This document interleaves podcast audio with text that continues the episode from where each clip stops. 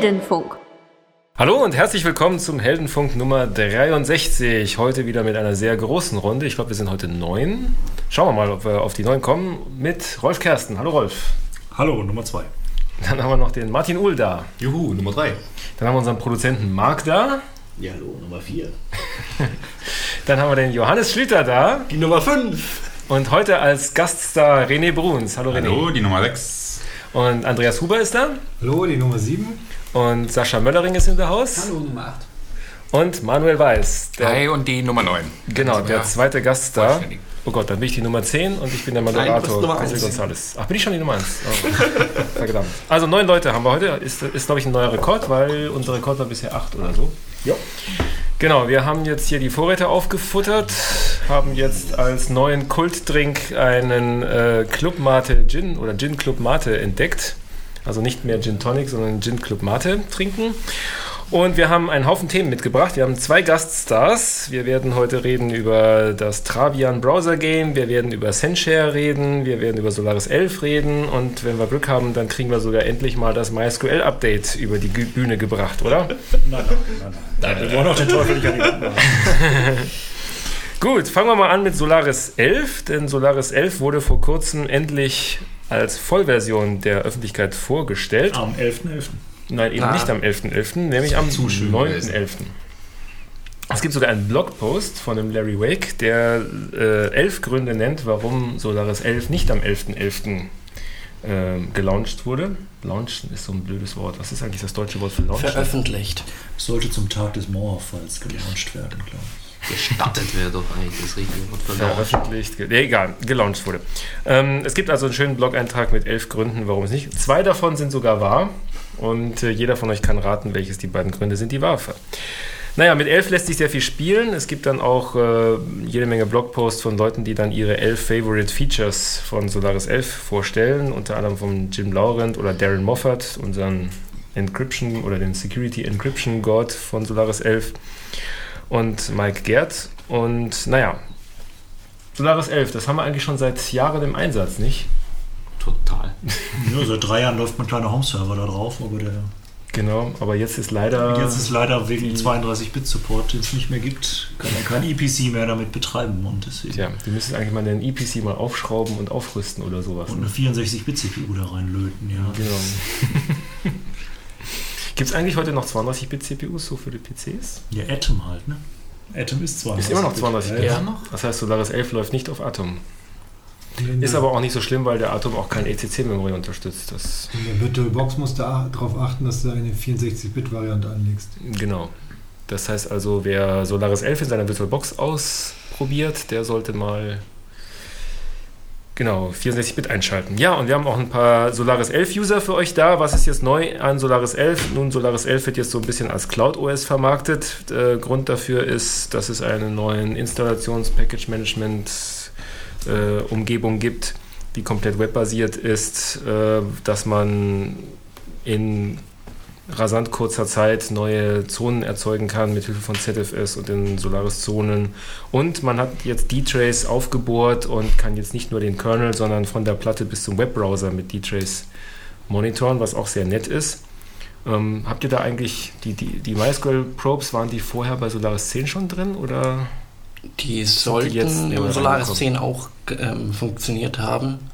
Nachdem ich selber nie Solaris 10 verwendet habe, außerhalb von, von kurzen Tests, kann ich es nicht sicher sagen. Ich war ja immer schon auf der Open Solaris, Schon Solaris immer. 11 Express, Genau. Solaris 11 Schiene. Schon immer. Richtig.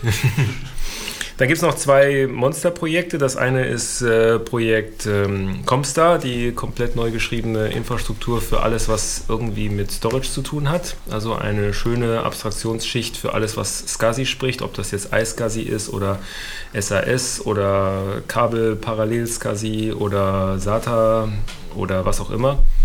Und äh, das ist eigentlich deswegen ganz schön, weil man sich dann virtuelle Platten damit generieren kann. Also man hat eigentlich im Betriebssystem eine komplette Storage-Virtualisierung drin. Und das andere Monsterprojekt ist dann Projekt Crossbow, nämlich die komplette Netzwerkvirtualisierung mit virtuellen Netzwerkkarten, virtuellen Switches, virtuellen Routern natürlich. Und äh, da jetzt auf Storage-Ebene und auf Netzwerkebene und dank der Zonen auch auf äh, Service-Ebene komplett durchvirtualisiert wird, kann man das getrost auch als Cloud OS bezeichnen. Es gibt auch mehr ZFS mit Deduplikation, Verschlüsselung und so weiter, aber darüber haben wir schon ein paar Mal gesprochen. Und ähm, ja. Wobei es halt ganz spannend ist, wenn du es halt wirklich kombinierst, dass du halt deine Ja. Immutable Zone generieren kannst, die rumklonen kannst, hast ein Subsystem, was sich nicht verändern kann, Mhm. auf einem verschlüsselten Dateisystem, hast die Entschlüsselungskeys nur außerhalb dieses virtuellen Systems. Ja, also in Heldenfunk Nummer paar und 30 haben wir nämlich mal ein Interview mit dem Glenn Brunette gehabt. Der heißt wirklich so. Ähm, ist ein Kollege aus den USA. Und ähm, der ist einer unserer äh, Security-Gurus und der hat sich vor vielen Jahren schon mal das Immutable Service Container Konzept ausgedacht. Und das ist ein richtig cooles ähm, Framework oder ein Design-Pattern, wenn man so will, nachdem man sich dann äh, wirklich sichere Ablaufumgebungen bauen kann. Und das ist sehr schön, wenn man das mit ZFS implementiert, weil man kann dann zum Beispiel alles, was in irgendeiner Form nicht veränderlich wird, read-only mounten. Man kann das, was unvermeidbar veränderlich ist, wie zum Beispiel Log-Files, auf ZFS-Filesysteme legen, die dann alle paar Minuten gesnapshottet werden, sodass ein potenzieller Angreifer, selbst wenn er es schaffen könnte, in so eine Zone einzubrechen, seine Spuren gar nicht mehr verwischen kann, weil die dann ja alle gnadenlos gesnapshottet werden.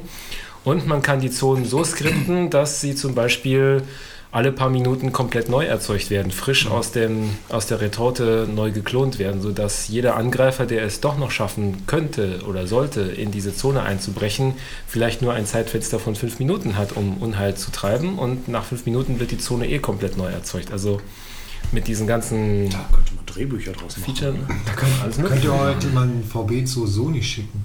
Ja, genau. Also eigentlich wird es mal langsam Zeit, dass Sony äh, Solaris einführt und mal richtig benutzt. verwendet. Ja, ist doch so, dass in Solaris 11 auch diese Features nochmal ganz neu eingeführt wurden. Also, dass es eben Unterstützung für das gibt. Man muss es nie mehr selber. Genau, Ja. also das Design-Pattern vom Glenn Brunette wurde jetzt in Solaris 11 sozusagen geadelt und, als, und wird jetzt als Immutable Zone verkauft. Und das ist ziemlich cool.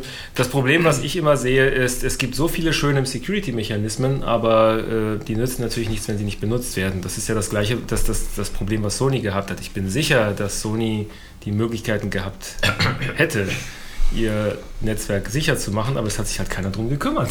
Die haben Ja, oder- Patches nicht eingespielt. Das, das ist wirklich fahrlässig.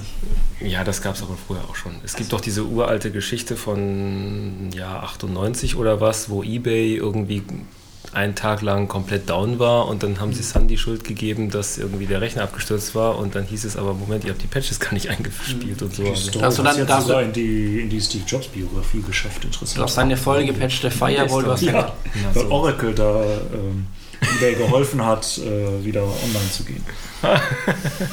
Die Geschichte ist mit den Überlebenden. siehst du.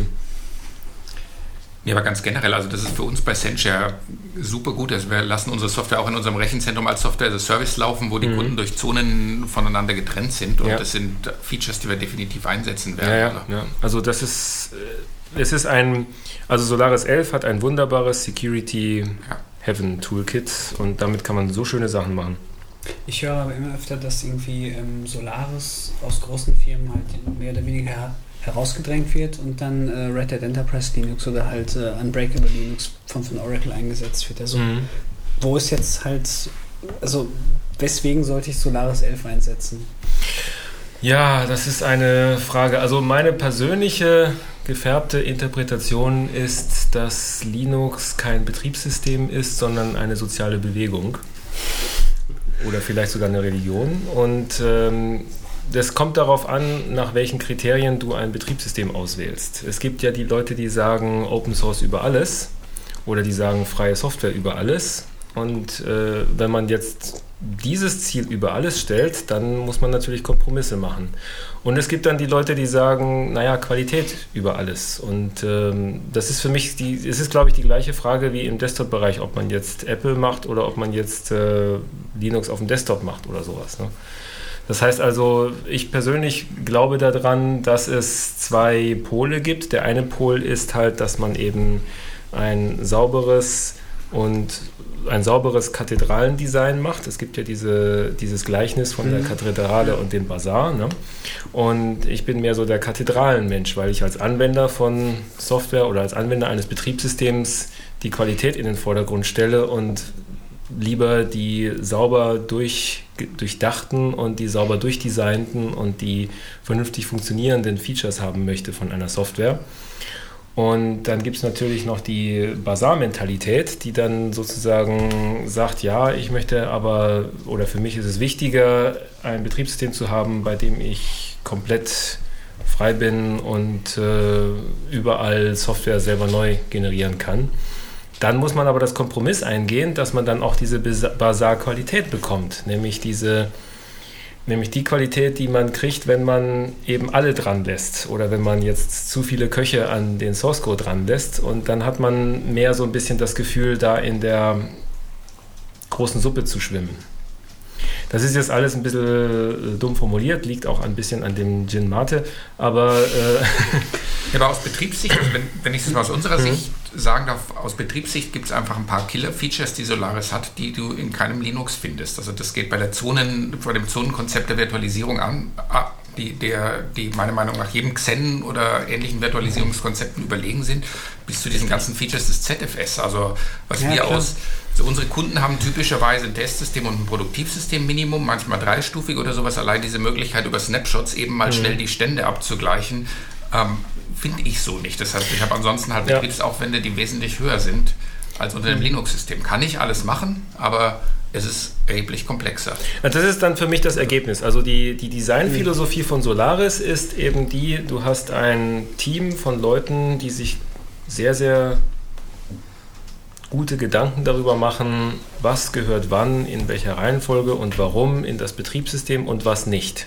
Die dann wirklich gute Entscheidungen treffen. Es gibt da ein, ein Architektur-Review-Board, es gibt eine Design-Mentalität im Solaris, dass zum Beispiel, ähm, wenn Source Code von einem Entwickler erzeugt wird, dann wird dieser Source Code nur dann in den Muttersource eingepflegt, wenn er schon im Sandkasten des Entwicklers lange genug getestet wurde. Das heißt, es kommt eigentlich nur Code in, den, in die Codebasis rein, der eigentlich schon fast produktionsfertig ist und, und solche Mentalitäten. Oder äh, wenn einer irgendein neues Interface designt, dann muss das vorher genehmigt werden. Es muss vorher vom ganzen Architecture Review Board geprüft werden. Also es gibt also sehr starke Qualitätskontrolle dahinter.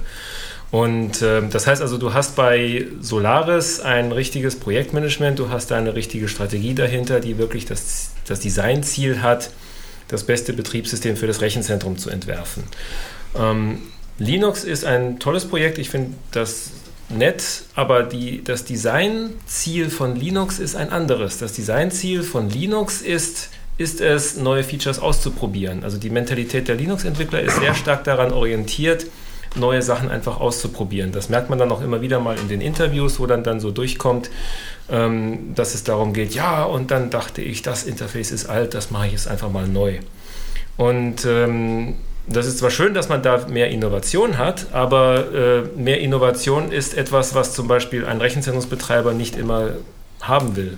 Oder umgekehrt, ein Rechenzentrumsbetreiber möchte die Innovation lieber kontrolliert haben. Und das drückt sich zum Beispiel in den Interfaces aus. Wenn jetzt im Solaris ein Interface einmal dokumentiert ist und als stabil markiert ist, dann wird es auch nicht mehr verändert und auch über Jahrzehnte nicht mehr verändert. Dann wird höchstens noch ein Interface dazu angeboten, was man zusätzlich nutzen kann. Und deswegen gibt es bei Solaris eine Rückwärtskompatibilität, die bis ins Jahr 1990 oder so reicht oder noch früher. Und die, die, die gibt es nur bei einem anderen Betriebssystem, was interessanterweise Windows ist. Aber kein anderes Betriebssystem außer Solaris bietet diese Rückwärtskompatibilität mhm. und solche Dinge. Das heißt also, du hast bei Solaris so ein paar Kernwerte, die im Designprozess eine sehr starke Rolle spielen. Und diese Kernwerte orientieren sich an professionellen Rechenzentren. Und äh, so sieht dann auch das Ergebnis aus, dass du dann halt ein Zonenkonzept hast, dass du an Service orientiert deine Virtualisierung machen kannst und nicht einfach mit dem Holzhammer einfach nur neue Rechner generierst, die dann aber einen Ressourcenüberschuss haben. Oder ZFS-Filesystem, das dann auch wirklich irgendwann mal sagt, okay, wir brauchen jetzt mal ein komplett neues Filesystem, weil wir jetzt mal moderner sein müssen und und und. Ne? Mhm. Ähm, ja, das Designziel von Linux ist natürlich ein bisschen ein anderes. Und ich glaube, Red Hat hat es ein bisschen schwer. Red Hat ist irgendwie so ein bisschen zwischen den Welten. Auf der einen Seite versucht Red Hat für die Rechenzentrumswelt ein professionelles Produkt auf die Beine zu stellen. Auf der anderen Seite ist Red Hat aber der Linux-Community von der Linux-Community abhängig. Ne? Wenn jetzt also Red Hat sagt, ich will jetzt mal was Neues machen und Linus Torvalds ist dagegen oder jemand anders von kernel.org, dann hat Red Hat eben Pech gehabt. Natürlich versuchen sie halt über Einfluss, Politik, tralala, da Einfluss zu nehmen, aber äh, Red Hat hat es da zumindest einmal schwer. Gut. Aber wenn ich jetzt mal, wenn es auf der Welt kein Solaris gäbe, würde ich trotzdem kein Linux verwenden, dann würde ich lieber FreeBSD verwenden, weil die Designmentalität von schon, du hast jetzt BSD. Windows gesagt. Nein, um Gottes Willen. Nein, aber wenn wir, wenn, wir schon, wenn wir schon bei nicht Wegen der Solaris sind. Abwärtskompatibilität. und Nee, nee, nee, nee, nee. nee. Ähm, aber was mir, Was an der, Windows? was mir an der BSD-Mentalität sehr gut gefällt, ist eben, dass auch bei der BSD, in der BSD-Welt die Qualität an oberste Stelle gesetzt wird und nicht Hauptsache, wir haben möglichst viele neue Features ausprobiert oder sowas. Aber jetzt bin ich mit meinem Linux-Rant am Ende und äh, Genau, wir könnten, glaube ich, noch eine, ganze Stunde damit füllen, über Betriebssysteme zu diskutieren. Aber wir haben jetzt schon die nächste, das nächste Thema schon leicht angesprochen. Wir wollten nämlich über Manuel reden. Manuel Weiß ist nämlich unser Stargast heute, einer unserer beiden Stargäste und der kommt von Senshare. Und da ist natürlich die erste Frage ganz klar, was macht denn Senshare, außer dass sie Solaris einsetzen? Ja, Senshare macht Senshare. also wir machen ein Produkt, ähm, das so heißt wie die Firma. Äh, das Produkt ist ein Applikationsserver auf Java-Basis, ähm, das sagen wir, primär oder historisch gesehen dazu dient, Printmedien zu erstellen. Also ein Publikationssystem, Redaktionssystem im weitesten Sinne, wo also viele Leute gleichzeitig Bildredakteure, Textredakteure, Layouter und so weiter in einem Workflow an einem Printprodukt arbeiten. Also so hat es mal, sagen wir mal vor zehn Jahren angefangen. Inzwischen sind wir eigentlich wo ganz anders rausgekommen. Das ist eigentlich eine ja, CMS im weitesten Sinne, Kommunikations-, Kollaborationsplattform, ähm, schon mit dem Ergebnis, gemeinsam Content zu produzieren. Aber sagen wir mal, sowohl die, der Input als auch der Output ist wesentlich weiter gefasst worden. Also Content Management passt insofern, also Print ist immer noch eine mögliche Output, aber es kann auch Web sein, es kann eine iPhone, iPad-App sein, es kann eine Android-App sein, es können auch soziale Netzwerke sein, in die man publiziert. Und umgekehrt der Input genauso. Also das können weiterhin Menschen sein, die reintippen, aber auch das können zum Beispiel Tweets aus Twitter sein oder so, die in dieses System wieder rein ähm, importiert werden, sagen wir mal, oder reingefiltert werden, um, äh, um die Inputs entsprechend darzustellen. Und ihr hostet die Umgebung dann auch, weil du vorhin gesagt hast, hier viele Ja, genau, Kunden es haben also es- Testumgebung, Produktivumgebung und mehrschichtig und so Es weiter. gibt beides. Also Kunden können das Produkt kaufen und können es bei sich im, im eigenen äh, Data Center sozusagen betreiben, auf Standalone Hardware oder in virtuellen Umgebungen. in ihrer oder Private sie Cloud. in ihrer Private Cloud, wie man jetzt so schön sagt, genau. Oder wir bilden die Cloud, also wir haben äh, ein eigenes Rechenzentrum in Freiburg, wo man die Software als Software as a Service einfach anmieten kann. Und man braucht im Prinzip nur einen Client, da gibt es einen Java-Client und einen Web-Client, die eigentlich fast funktionsgleich sind, sage ich mal. Der Java-Client kann halt ein paar schöne Dinge mehr wie Drag and Drop von Dateien und so, die im Browser nicht, jedenfalls nicht in allen Browsern so ohne weiteres realisierbar sind. Aber mal, grob ist es egal.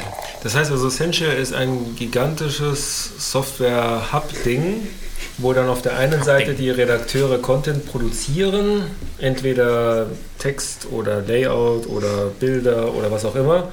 Das pumpen die dann da rein. Dann gibt es mehrere Workflows dazwischen.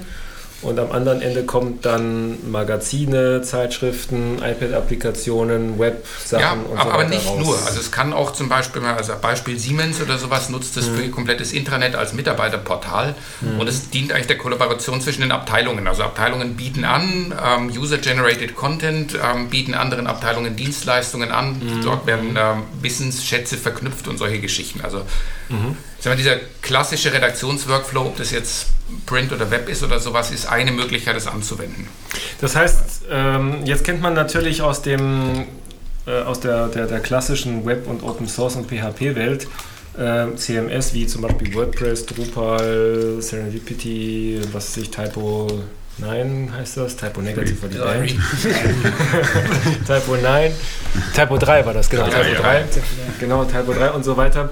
Ähm, das ist dann natürlich mehr so ein bisschen die, ich sag mal, Hobby-Ecke von CMS. Das ist nicht, was man jetzt wirklich. Na gut, es gibt Ja. Professionelle, die das auch einsetzen. Also, wo würdet ihr denn da jetzt die Grenze ziehen zwischen den typischen PHP, CMS-Systemen, die man heute so kennt, und jetzt sowas wie Senshare? es gibt eigentlich kaum eine Verwandtschaft, sage ich mal. Ähm, also das Faszinierende ist, es gibt kein Konkurrenzprodukt. Also Weil alle behaupten, sie ja Produkt- CMS zu sein, deswegen frage ich da so. Ja, ein es, bisschen, was es gibt kein Produkt, was so ein, so, wir mal, so ein komplettes All-in-One-System ist. Also wir haben sehr viele Konkurrenten, jetzt so im klassischen Print, auch K4, Woodwing und solche Geschichten, die aber nur bestimmte Teilbereiche abdecken. Okay. Ähm, das ist Fluch und Segen zugleich, sage ich mal. Also häufig sind diese Spezialisten in ihrem Spezialgebiet besser als Senshare. Ist ganz klar, wenn man sich nur auf einen Bereich fokussiert, dann kann man in dem Bereich das Beste machen. Ähm, der, der Vorteil von Senshare kommt immer dann zum Tragen, wenn jemand praktisch das gesamte Spektrum abdecken möchte. Also wirklich Okay. den kompletten Workflow, viele einzelne Tools in seiner Firma durch ein zentrales Tool ersetzen möchte. Das heißt also bei, äh, was weiß ich, bei Herzblatt hieß es dann, wenn du jetzt ein Tool für alle Gelegenheiten haben willst, dann greift Dann es sich Senshare. Das heißt, Senshare ist der Alleskönner unter den professionellen CMS-Systemen und äh, eure Kunden können dann entweder das selber installieren und selber betreiben oder sie können es sie sozusagen von uns betreiben. von euch betreiben lassen, so betreutes Hosting oder auch es als SAS Ganz genau. direkt bei euch. Äh, SAS ist das richtig so, ich gehe auf eure Webseite, ziehe meine Kreditkarte durch und dann habe ich mein CMS oder? Nee, nee, also das ist, ähm, jetzt kommen wir zu den Solaris Zonen, von denen ich vorhin schon gesprochen habe. Ähm, das System ist ähnlich wie, sagen wir mal, SAP oder sowas, ein ERP-System, komplett customizable. Also jeder Kunde, wie schon jetzt gerade mal angedeutet, macht was komplett anderes damit. Also das Okay. heißt, man geht jetzt nicht per Kreditkarte auf eine zentrale Umgebung und one size fits all, sondern jeder, bekommt, jeder Kunde bekommt in seiner Zone seine customized Umgebung genauso, wie er sie haben möchte. Ah, das heißt, Also das ihr in aller das- Regel sind es auch große Change-Projekte beim Kunden. Also das geht nicht einfach per Kreditkarte, sondern da sind Monate an Projektarbeit eigentlich notwendig beim Kunden, mit dem Kunden zu verstehen, wie sind seine Abläufe, wie hätte er das gerne im Tool abgebildet, wie soll das ideale Tool also ausschauen und all diese Geschichten. Wer sind denn bei euch so die typischen Kunden? Ja, ich habe es schon gerade mal erwähnt. Also klassisch natürlich Verlage. Mhm. Also der erste Kunde war der Bauer Verlag, so diese ganzen Programmzeitungen, TV Movie, TV Today Ach, und so. Güte, ja. Mhm. Also ansonsten auch so in Deutschland das Who's Who der Verlagsbranche, ob das also jetzt Boda ist oder Gräfe und Unzer Ah, okay. oder Also so richtig. äh, Motorpresse Okay. Stuttgart, also so fast alles, TZ in München oder sowas. Mhm. Ähm, also so hat es mal angefangen, sage ich mal. Jetzt sind es viel mehr auch so Unternehmenskunden. Also BMW macht Autobroschüren und Webseiten weltweit damit in 40 Sprachen, 80 Mhm. Wow. Ländern.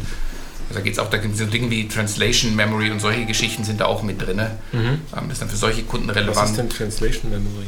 Ja, Translation Memory, ja. Ein Buzzword, das ich nicht kenne.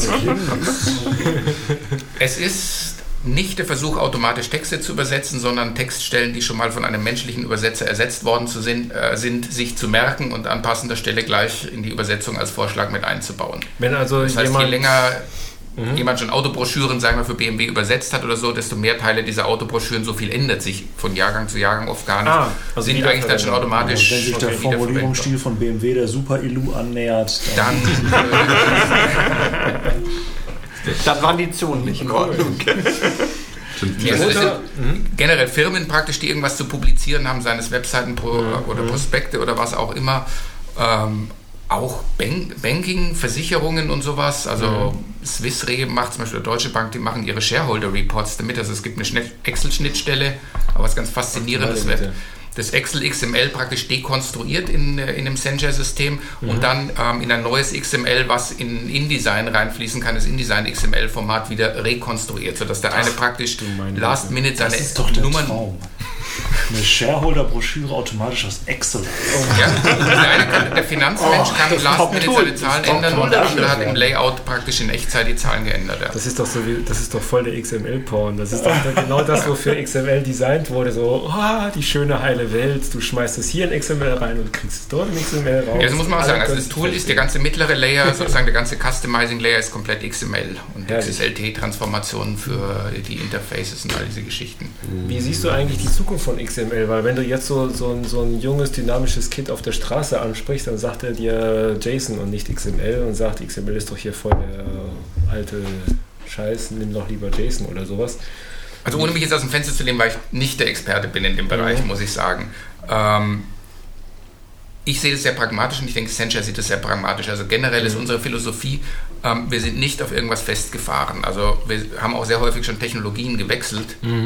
Und äh, wenn es was Besseres gibt, denke ich, dann Na gut, XML ist halt so ein bisschen der Overkill für alles, was Oder für viele Fälle ist XML der Overkill, aber ich glaube, gerade in sowas wie einem, C in einem professionellen CMS, wo du mit so viel unterschiedlichen Welten zu tun hast, da Excel und da hinten iPad und woanders dann Webseiten und dann wieder doch ein Printprodukt, denke ich, ist der Overkill von XML es tatsächlich wert, das An zu der Stelle machen. ist es wert, ja, denke ich Da auch im Moment, wäre, ja. da wäre sowas wie JSON so ein bisschen schwachbrüstig, sage ich mal, als, als Ich XML ist ja, eine, ist ja ein, ganzer, ein ganzer Stapel an Zeug. Du hast Ja. ja. XPath, Ja, ja, um klar. Elemente zu finden und mit XSLT XSLT und das Transformation und ja. all das, wie das wieder zusammenspielt. Ja, ja. Dann die Schema-Validierung, die ja auch wieder wichtig ist, wenn du ein Ergebnis produzierst, um zu sehen, passt es denn wirklich, Ja.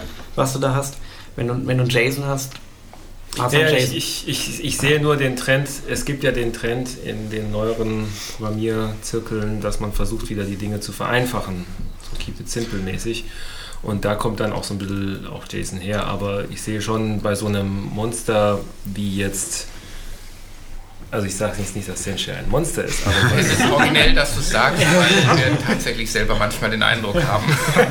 aber bei einer Anwendung, die jetzt wirklich diesen Anforderungen ausgesetzt ist, ne, denke ich, ist es wichtig, da auch mit einer großen Kanone die XML da drauf zu schießen, ja. Aber ich denke, das ist jetzt nicht so, dass sich das alles komplett Richtung YAML oder JSON oder sonst irgendwas verschiebt, sondern dass es halt einfach jetzt mehr daher geht, für die verschiedenen Anforderungen die richtigen Tools zu nehmen. Bei irgendwelchen Dokumenten oder gerade wenn zwei, ähm, zwei Systeme do, ähm, Daten austauschen, die eigentlich voneinander noch nichts wissen, wenn sie programmiert werden, ist XML halt die richtige Lösung. Richtig. Wenn ich jetzt irgendwas mit Ajax nachlade, ist JSON die richtige Lösung, weil das ist ähm, vom Volumen her kleiner und für JavaScript halt super zum Verarbeiten. Also da denke ich mal, ist es jetzt, ähm, als XML rauskam, war es ein Hype und jeder hat es für alles hergenommen und jetzt Genau. ähm, findet XML eine, eine Ecke und die anderen Ja, ja, klar. ähm, also ich, ich bin auch. auch kein großer Freund davon, jetzt XML als Konfigurationsdatei irgendwo zu verwenden. Dafür ist es ein bisschen Overkill, ja. Ach, ich verwende schon als, XML, ähm, als Konfigurationsdatei ähm, und benutze XSLT, um die Dinger zu patchen. Oh, das habe ich vor ich hatte mal das Problem, gemacht, dass ich ähm, Deployments bei diversen Kunden habe und dann, ähm, wenn ich eine neue Config-Option eingeführt habe, musste ich dran denken, das in sämtlichen Dateien zu machen. Und jetzt nehme ich eine, habe ich eine Ja. Ausgangsconfig und habe nur die Differenzen für die einzelnen Kunden in einem XSLT für den Kunden. Und der läuft dann über das, äh, die Config drüber vom Development-System. Mhm. Ich sollte meine Einkaufslisten auch wieder mit XML machen. ja, und ihr stellt gerade Leute ein und du hast mir schon dein Leid geklagt, dass es schwierig ist, gute Systemhelden zu finden. Naja, also wir stellen nicht nur gerade Leute ein, wir stellen eigentlich immer Leute ein. Also Sincher wächst so mit 15, 20 Prozent pro Jahr und also man kann irgendwie gar nicht schnell genug immer Leute dazu bekommen, wie, äh, wie die Firma weiter wächst. Also das ist tatsächlich das Problem so ein bisschen, ja. Okay. Genau, ja, Das ist Systemhelden ein, ein eigentlich, schönes Problem. Das ist ein Problem, das sich viele Leute wünschen. eigentlich ein Also, Luxusproblem, ja. Aber trotzdem natürlich ein ernstzunehmendes. Ja, Systemhelden aller Arten, sage ich mal. Also weil du jetzt XML gerade gesagt hast, das werden wir jetzt vielleicht nicht so sprechen in dem Zusammenhang, aber ähm, auch Leute, die sich wirklich tief in diesem XSM, äh, XML, XSLT, XPath auf, auskennen, äh, sind auch permanent gesucht eigentlich.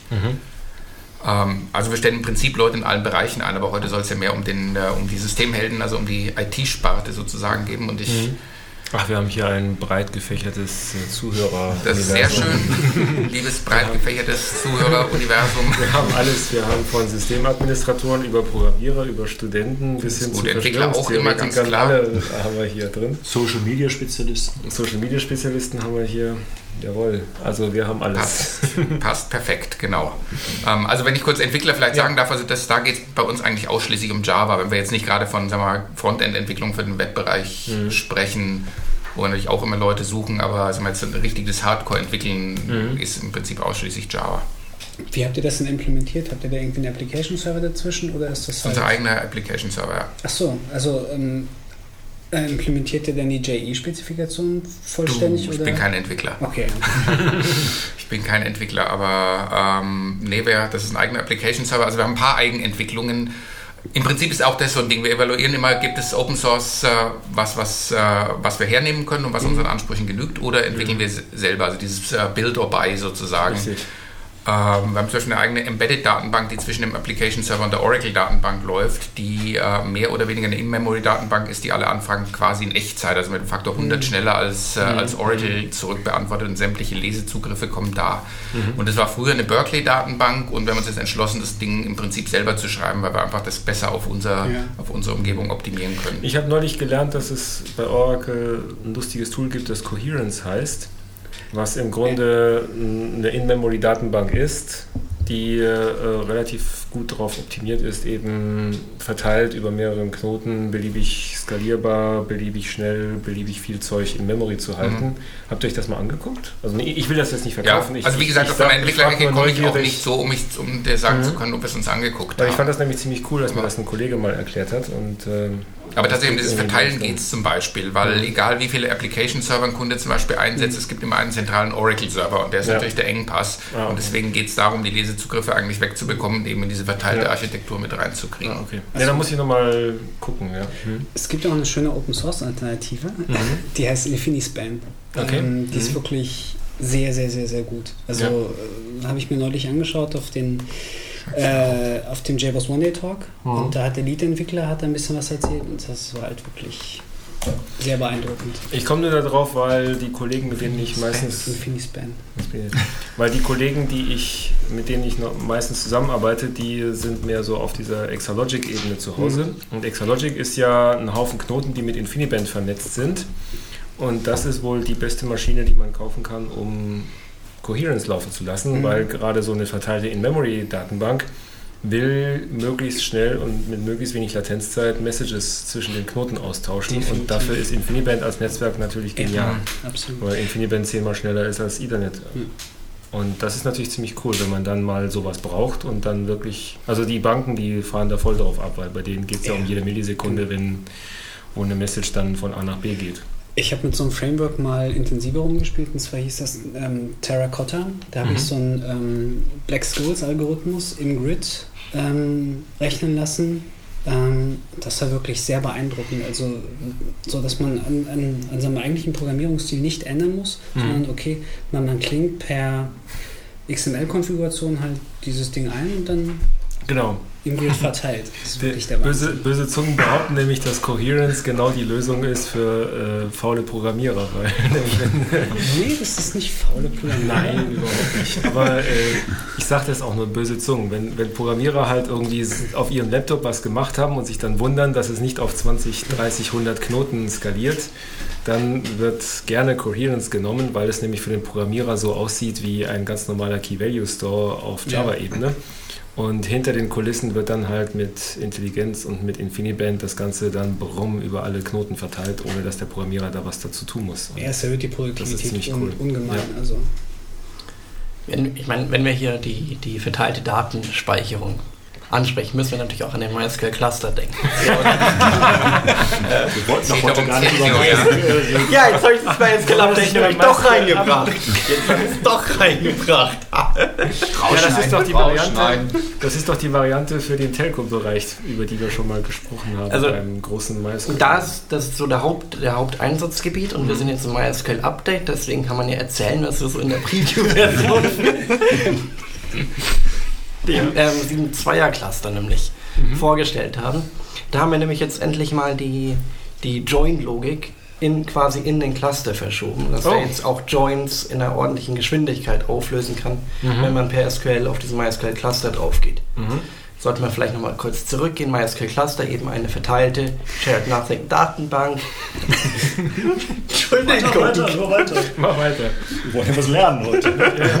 Ähm, wo die Daten eben schön primär oder sie können in Memory gehalten werden. Daten können auch auf der Festplatte gespeichert werden, je nachdem, wie man es braucht. Und man hat eine NoSQL-Schnittstelle, mit der man eben mit äh, Java, wie heißt das, Java Persistency JPA. JPA draufgehen kann oder über eine C++-Schnittstelle draufgehen kann oder einen MySQL-Server davor hängen oder mehrere MySQL-Server auch davor hängen kann, die dann alle auf diesen Cluster draufgehen, dass man eben in MySQL, SQL-Syntax draufgehen kann, Daten auslesen kann, Daten ändern kann Mhm. und je nachdem, wie man es gerade braucht. Und Das eben mit dieser schon- Ich 7.2-version, Ja. das auch schon. Nee, ich höre sehr, drei Varianten, die ich du höre auch sehr aufmerksam zu, kannst. Genau. Weil wie gesagt, also ein, ein Teil der Kultur, sagen wir, der Entwicklungskultur, ohne dass ich, wie gesagt, Mhm. aus dieser Ecke komme, ist wirklich dieses Disruptive Engineering. Also immer wieder in Frage stellen, was man gemacht Ja, ja, hat. Und richtig. was wir gerade im Moment in Frage stellen, ist tatsächlich Oracle, nachdem wir das sehr stark durch die Embedded-Datenbank entlastet haben, ist die Frage, es gibt Kunden, Unternehmenskunden, die sagen, ich will Oracle, es ist Support, es ist vom Hersteller Support, Mhm. ich will dieses ganze Open Source Geraffel nicht. Und es gibt Kunden, die sagen, Low Budget und das ist mir nicht so wichtig und bei mir ist es eh nicht so produktionskritisch. Mhm. Und dann ist die Frage, was gibt es für Alternativen? Also das heißt, wir denken auch über solche Geschichten nach. Also gerade MySQL Cluster hast du, Aber halt diese, MySQL ist ja Oracle. ja, hast du diese, hast du diese, hast du diese Low-Level Key Value Zugriffsmöglichkeiten und gleichzeitig eben das SQL Interface, um auch an dieselben Daten ranzukommen. mhm. Ähm, Jetzt, ähm, was sollte denn jetzt ein Systemheld mitbringen, wenn er bei euch sich vorstellt? kommt natürlich drauf an, wo, ne? Mhm. grundsätzlich. Aber erstmal denke ich, ist es Na gut, also neben den Standardqualifikationen 300 Zertifizierungen in allen möglichen Das und. Programmierkenntnisse in 20 Sprachen oder wie auch immer. Also das genau, und ich denke, das findest du ja auch auf der Stellen, auf, Das, auf unserer was- Stellenseite genau, also das, zum was Beispiel, so was, ist Standard an im- hardtechnischen Skills. Dings ist, das, das lasse ich jetzt mal weg. Was, wo, wonach sucht ihr denn? Was ist denn, was macht denn für euch den perfekten Bewerber aus neben den Standardqualifikationen, die jeder so mitbringt? Also, ich würde mal sagen, die gehörige Portion Freak gehört dazu. Also, das ist vielleicht so das Key-Feature jetzt von diesen technischen Skills mal abgesehen. Also, die Mhm. Art, wie man einfach an, an Dinge rangeht und äh, wie viel Spaß man dabei haben kann, komplexe Probleme zu lösen, ähm, Mhm. wie sehr man sich gerne in sowas reinwühlt. Also jemand, der sich da, der Jack Bauer, der Systemhelden, der jetzt mal mit Zähne durchbeißen, sich mal so ein Problem vorknüpft und dann mit einer kreativen Lösung kommt. Ganz genau. Ja. Cool. Und was äh, bietet ihr dafür an? Was ist denn so bei euch die, die Umgebung, die Senshare ausmacht? Habt ihr da jetzt einen Kickerraum oder Wir haben Kicker. jeden Wir haben Freitag, Kicker. Das ist gibt's jeden Freitag eine freie Aber für, Massage? den, aber für den echten Freak ist es zu viel. Also ich habe mal zwei, ich habe ich habe mich ja vorbereitet hier drauf. Ne? Ich habe zwei Facebook-Posts mitgebracht von zwei von meinen Mitarbeitern aus, Okay. aus dem IT-Team, äh, Mhm. die ich fand total bezeichnend einfach sind. Weiß nicht, ob man das jetzt sagen ich kann. sehe ja lauter Also, Screenshots bei dir. Das, also- ja, das ist Facebook. Das eine ist Okay. Facebook, das andere ist Google Plus, glaube ich, genau. Mhm. Also einer schreibt dir, that's how, also sieht ein Foto im Prinzip, ähm, dunkler Schreibtisch, ähm, zwei Monitore drauf, äh, Würstchen, Semmeln, herumliegende Colaflasche davor stehen. Und er schreibt dann, that's how work should be, located in a dark room, something interesting to fix, loud music, small chaos around, a coke and something to eat. Love it. Sehr gut. Ja. Was, spiel, was spielt ihr denn so für Musik bei euch? Ich lese das andere vor und dann erklärt sich das vielleicht Okay. oder so. Also der andere ähm, Mitarbeiter, den du auch kennst, aber ich äh, nenne jetzt mal seinen Namen nicht, ist, Mhm. schreibt, I absolutely love my job. Eating pizza, listening to techno, das beantwortet deine Frage. While hacking our company network, also known as penetration testing, if I pictured my dream job like that 10 years ago, never could I've imagined that it'll be so fucking awesome. Wow, meine Und ich, mein, Güte. ich finde, wenn Leute sowas posten von sich aus, Ja, das ist das, das sagt einfach sehr viel über die, über die Umgebung und den Spirit, der, Okay. der bei uns herrscht. Und auf, auf welche eben der Cloud verteilte und gegen Denial of Service Attacken bestens abgestützte E-Mail-Adresse können die Leute ihre Bewerbung bei euch einreichen? Also ich sage mal kurz die E-Mail-Adresse, aber ich kann vielleicht auch sagen, wo man einfach die Jobs, die Geben wir haben, einfach mal finden, weil das die E-Mail-Adresse. E-Mail-Adresse. Also, Genau, also meine E-Mail-Adresse ist manuel.weiß Mhm. mit Doppel-S at sencher.com. C-E-N-S-H-A-R-E.com, ja? Genau, C-N-S-H-A-R-E. So ist es, genau. einfach in den Shownotes auch mal schauen. Genau, wir posten das natürlich in die Shownotes, ja. Mhm. Ja, super, genau. Die Bilder, die können Oder wir dann eben- ja auch nochmal in unseren Zauberwürfel reinmachen. Ja, gerne, genau. Also wir haben in unserem Blogpost einen sechsseitigen Würfel, der dann Bilder durchdreht und da können wir dann die Bilder drauf machen, weil die sehen nämlich ziemlich cool aus. Glimmende für, für die Runde, Bildschirme. glimmende Bildschirme, Pizzaschachtel, offene. Ja, das, Genau. das auch Techno- gut mit, uns, mit den Bildern, die wir hier heute Abend von unserem Tisch gemacht haben. Genau, wir haben hier leere Clubmate-Flaschen, halbleere Gin-Flaschen und. Äh, Wobei ich dazu sagen muss, also die Leute arbeiten alle extrem professionell. Also das ist Mhm. eigentlich so dieses alte Scott McNeely-Motto, Motto, Kick Butt and have fun. Also das, Cool. Du askst for permission, seeks Genau. for denial. Richtig. genau. Die Einstiegsseite kann ich vielleicht noch kurz sagen, sendshare.com slash jobs oder so, da findet ihr eigentlich alle Okay. Nee, da wäre ich nie drauf gekommen. Das ist gut, dass du. Gell, was ganz Außergewöhnliches. Ja. Solange Und man, nicht auf Facebook. solange man nicht mit Facebook Android auch, wir auf auch diese auf Seite Facebook. geht, ist das auch zu Auf Facebook nach Venture suchen Das ist die auch. erste Prüfung. Ja, ja, aber nicht mit Android. Und da fällt mir jetzt gerade ein, was ist eigentlich aus Google Plus geworden? Benutzt das einer von euch so richtig? Nicht mehr.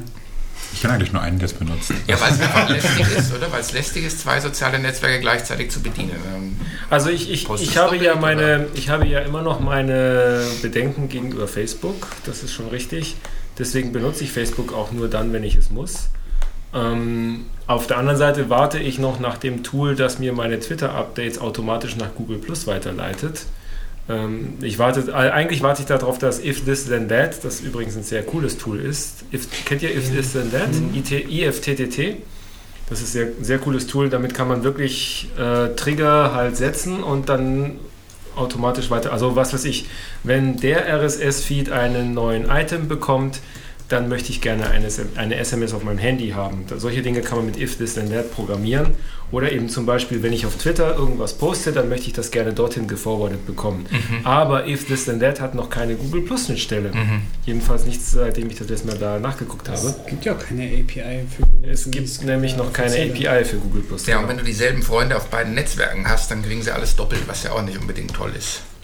Ja gut, ähm, jedenfalls wünsche ich mir, dass ich mir eine If This Then That Rule generieren kann, wo ich alle meine Twitter-Updates nach, äh, nach Google Plus weiterleiten kann, denn diese Rule habe ich schon längst für Facebook implementiert und damit bin ich die meisten Probleme mit Facebook losgeworden, außer dass jetzt irgendwelche Freunde von mir sich darüber wundern, dass in den Facebook-Updates solche Dinge wie Ad-Zeichen vorkommen oder Hashtags oder sowas. Das betrifft aber nur die Freunde von mir, die wenig mit IT zu tun haben, weil Facebook ist wie immer, das ist mein Lieblingszitat, Facebook ist das neue AOL, das ist das Internet für die Leute, die nicht wissen, was das Internet ist. Ja, und ich meine, die können ja mit den Inhalten dann auch nichts anfangen. Richtig. ja, Sendshare. Das heißt also, das über CMS, die Mutterschiff aller, CM, aller Content-Management-Systeme Hast du sozusagen. jetzt gesagt. Äh, ich versuche zusammenzufassen ähm, mit einer äh, hackertauglichen Arbeitsumgebung und ähm, ja, und coolen Projekten. Also alles Mögliche in Frage stellen, das klingt schon mal nach einer guten nach einem guten Plan, weil das ist dann auch immer gesund, wenn man mal. Ja, das Vielleicht ist dann die Frage, noch ganz zum wie, wie einfach könnt ihr denn mal eben so eine Technologie austauschen? Also wenn ihr jetzt von heute auf morgen beschließt, dass jetzt, was weiß ich, Java alt ist und der heiße Scheiß ist jetzt Scala. Scala oder so. Oder Das ist ja Erlang. ein Typischerweise ne? passiert es in Major Releases. Also von einem Major Release zum nächsten machen wir solche. Okay. Also in meiner Release hätte ich das jetzt nicht erwartet. Ja, Ein schöner Patch-Level, einfach mal hier genau. So, Bugfix. Accenture Erlang Release oder so. Okay. Das heißt also, ja, aber das ähm, passiert in den Parallelen sozusagen, dass das nächste Major Release schon basierend auf einer anderen Technologie. wie läuft das denn bei euch dann so, so prozessmäßig ab? Also habt ihr dann einen Architekturprozess oder habt ihr einen Projektprozess, der oder habt ihr eine, eine obere oder ein, ein, ein, Prinz, ein, ein Prinzip, ein Architekturprinzip, was vorgibt, dass alles möglichst modular gemacht werden muss, damit ihr überhaupt diese Agilität habt, mal eben sowas wie Datenbank, Java. Du befragst mich immer wieder in diesem? Bereich Entwicklung, aus dem ich Okay. nicht komme.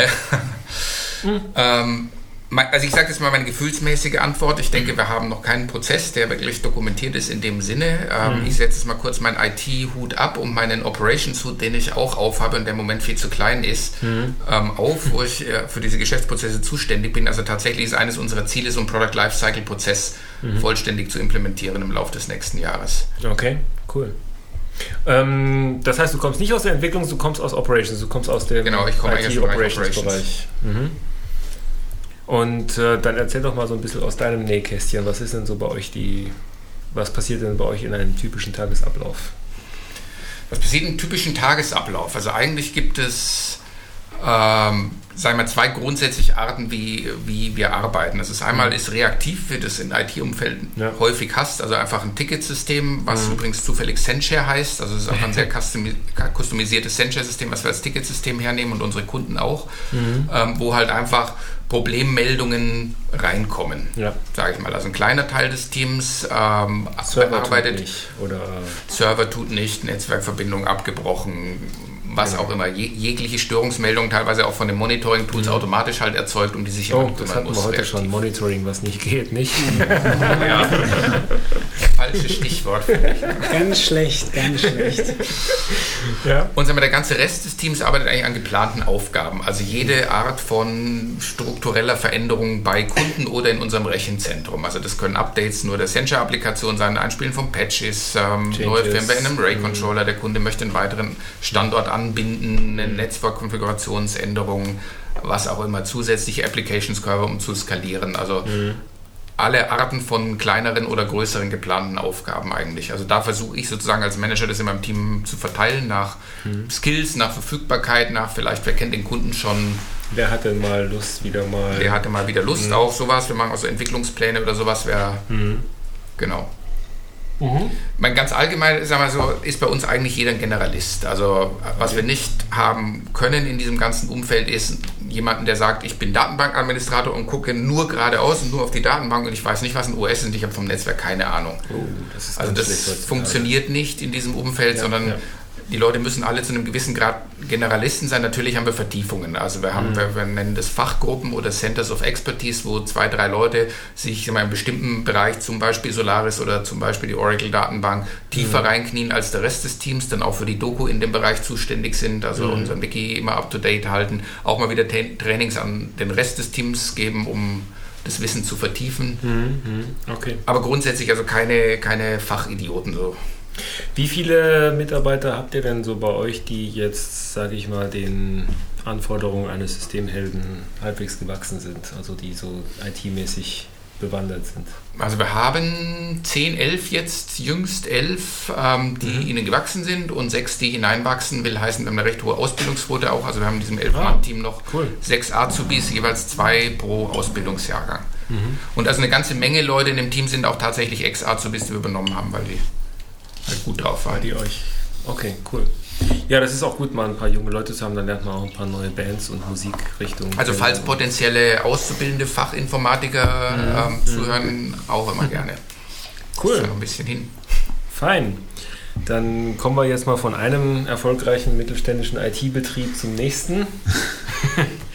Nämlich zur Firma. Ist, ist Travian euer Firmenname? Tra Travian Games, ja. Travian Games, genau. Der René Bruns ist nämlich heute hier. Den hat der Johannes angeschleppt.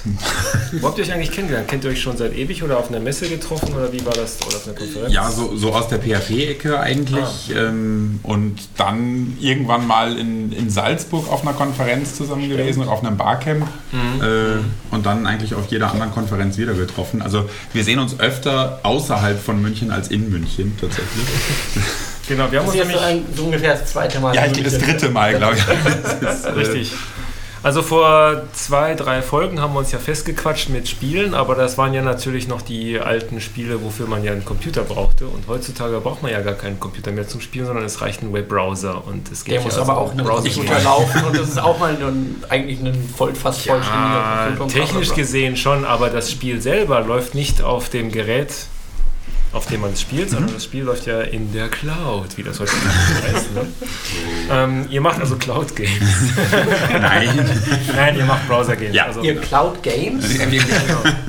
Ah, das hat, das hat ein Freund von mir, den muss ich einfach mal in diesen Podcast reinbringen. Ein Freund von mir, der arbeitet bei einer Firma, die Chip-Simulationssoftware macht. Auch ein spannendes Feld. Und der kam mit dem coolen Spruch, Cloud Computing ist, wenn man anderen seine Rechenzeit klaut.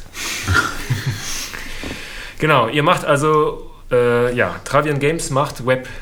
Browser-Spiele. Browser Games, genau. Browser wir haben, Games, wir haben genau. so, so drei große Standbeine. Browser Games ist das, also einmal die selbstentwickelten Browser Games, dann Mhm. ähm, haben wir mittlerweile ein paar Töchter, die für sich auch noch wiederentwickeln, also eigenständige kleine Töchter, Ja, ähm, die unseren, unseren Infrastrukturapparat einfach mitbenutzen. okay. Ähm, und die dritte ähm, sehr stark wachsende Schiene gerade ist unser Publishing, also das, das Vermarkten und ähm, Betreiben ja, fremdprogrammierte Spiele eigentlich. Ah, okay. Ähm, wo ich als, als kleines Studio kommen kann und kann sagen, ja, ich habe da ein fertiges Spiel, aber mir fehlt so die Infrastruktur, ähm, äh, ich habe keinen kein Support eigentlich und Mhm. kein, kein Operations-Team oder ähnliches. Äh, und äh, die publishen wir dann, also ist klassisches Publishing eigentlich. Okay. Und euer, ähm, eure Galionsfigur ist Travian, Komma, das Spiel. Richtig, genau. Mhm. Das, war, das war so das Erste, Mhm. was es damals gab. Das ist so, Travian ist ähm, so, so eine klassische Startup-Geschichte, wie man sie eigentlich hören will. Ähm, also Travian hat angefangen äh, mit, mit, äh, einem, mit dem, dem Gerhard Müller damals, äh, der das Spiel während seiner Abitur- und Zivildienstzeit äh, irgendwie geschrieben hat, ähm, mal ins Internet gestellt hat und festgestellt hat, ey cool, das, ähm, das, Das zieht Leute an. Also er, er war richtig, das spielen welche und die Leute waren auch begeistert. Mhm. Ähm, und äh, seinem Bruder, äh, also dann zusammen mit seinem Bruder, ähm, einfach gesagt, ey, da machen wir was raus. Dann haben sie sich noch einen dritten dazugeholt. Ähm, der eine hat die Technik gemacht, der andere hat die Programmierung gemacht, der dritte das Kaufmännische und haben sich ähm, in, ich glaube in Hammelburg bei einem Metzger im Hinterzimmer so zwei, zwei Büros oder zwei Zimmer gemietet. Was dem Amerikaner die Garage ist, Ist dem- Deutschen dem- der Metzger. Genau. ähm, und haben da einfach mal angefangen und waren irgendwie total baff, dass nach einem Jahr 10.000 Spieler drauf waren oder Ui. so. Ähm, also das ging dann ganz, ganz schnell. Was ist denn das für ein Spiel? Travian Genau. ist was, was macht man denn da so? Also ich kenne Travian seit zwei Jahren oder so, wo der Andreas das erste Mal davon erzählt hat. Was macht man denn da so? Travian ist so, fällt so im, im Genre eines, eines Build-and-Raid-Strategiespiels, nennt sich das. Ähm, also einfach umschrieben, ähm, ich, äh, erst baue ich mein Dorf auf äh, und dann gehe ich zu meinem Nachbarn und klaue ihm das, was er sich aufgebaut hat. Okay. Äh, Build and Raid. Build and Raid, genau. ähm, das Ganze so im äh, geschichtlich nicht ganz korrekten Römer, Griechen, Germanen, äh, Gallier. Asterix. Genau, Asterix-Universum, sehr, sehr auch ähm, schon, schon auch sehr ja, comichaft ähm, angesiedelt. Ja, ich habe mal auf die Webseite geschaut und das sieht schon sehr Asterix-mäßig Ja, ja, aus. es ist auch also durchaus inspiriert davon. Ähm, und Ja. genau, das ist so, wie gesagt, Spielziel ist es, äh, Spielrunden laufen üblicherweise so knapp über ein Jahr. Mhm. Ähm, in dem Jahr ist es möglichst groß werden natürlich, ist das eine. Ähm, Moment, wie viel, wie viel ist ein Jahr in echten... ein, ein, ein, echt- ein Echtjahr. Also du Ein Echtjahr ist ein Spieljahr. Äh, ja, also es gibt keinen keinen Tag-Nacht-Wechsel oder so. Sowas Okay. hast du schon nicht. Also du spielst schon in Echtzeit. Ähm, Mhm. Wie gesagt, du, du startest halt für dich alleine, baust dich dann langsam auf, Mhm. ähm, schließt dich dann mit umliegenden Spielern zu ähm, Allianzen zusammen. Also du hast einen, einen sehr hohen kooperativen Teil.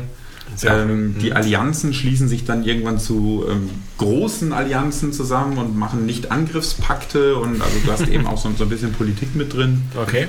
und ähm, gehst dann äh, im, im Endgame ist es so, dass eine, eine, eine Nichtspielerrasse noch ähm, hinzukommt Okay.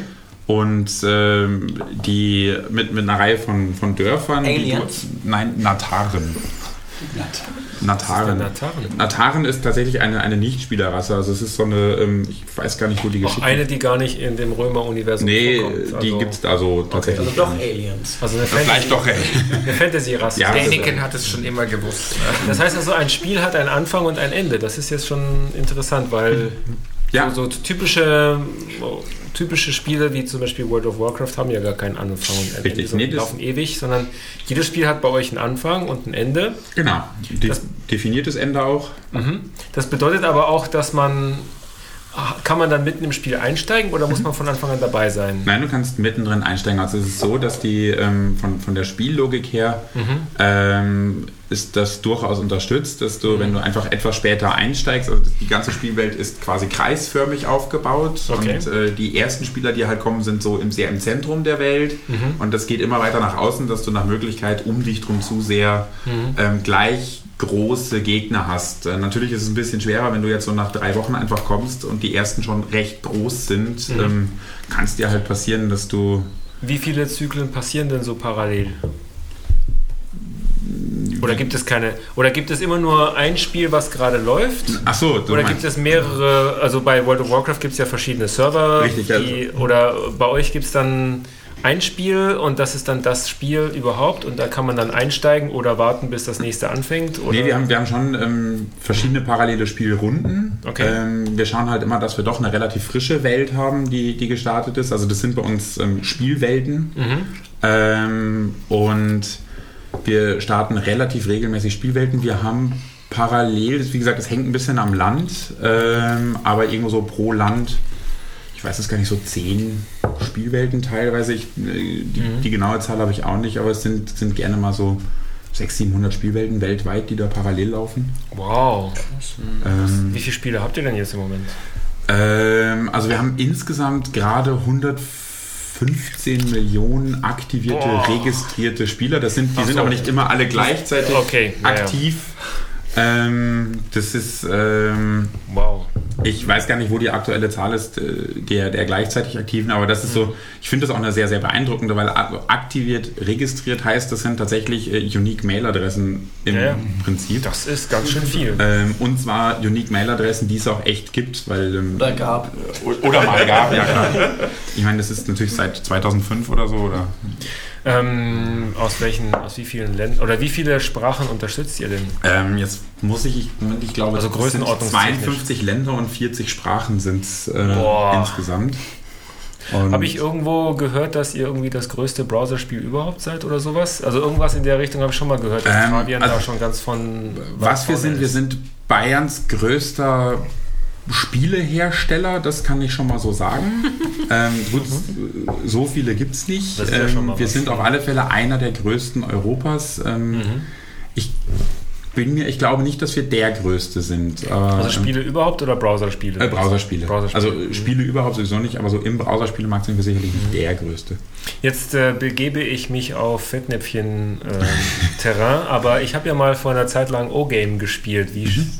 Wie würdet ihr euch gegenüber Die sind tatsächlich, äh, O-Game ist so unser ähm, Mitbewerber. Das ist mal so. Okay. äh, Also für die, die es nicht kennen, O-Game ist so ein klassisches Browserspiel auch. Mhm. Das ist dann mehr so weltraumorientiert, so Genau. Planeten aufbauen, Planeten abschürfen, Flotten aufbauen, andere Planeten erobern oder sowas. Das habe ich eine Zeit lang gespielt, aber dann war mir dann mein echtes Leben doch wertvoller und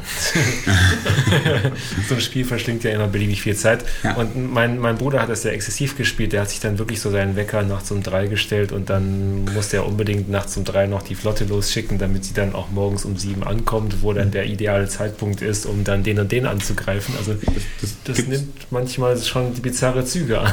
ja, das, Ist es vielleicht notwendig, dass man sich mal einen Wecker nachts um drei stellt?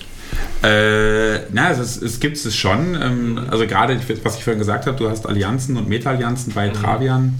Ähm, und äh, die natürlich sagen, wenn da morgens um sieben der Angriff einschlägt, dann ist sehr wahrscheinlich, dass da keiner da ist zum Verteidigen oder so. Und, Genau. Äh, und äh, die dann über irgendwie 50 Leute, die unterschiedliche Reisezeiten haben, koordinieren. Du musst jetzt genau da und zu dem Zeitpunkt auf die Sekunde genau ankommen. Und äh, das ist schon, das passiert durchaus auch, ja. Wie, wie macht ihr denn Lastspitzen? Also ich könnte mir vorstellen, morgens um sieben ist genau, oder gucken Sie alle schnell mal rein, ob denn jetzt der Sieg nahe ist, dann vielleicht in der 9 Uhr mäßig Mittagspause. oder so, ja. In der Mittagspause nochmal und dann halt abends. Die Zeit, wenn oder die so. Schüler aus der Schule kommen, ist, glaube ich, bestimmt auch eine Spitze.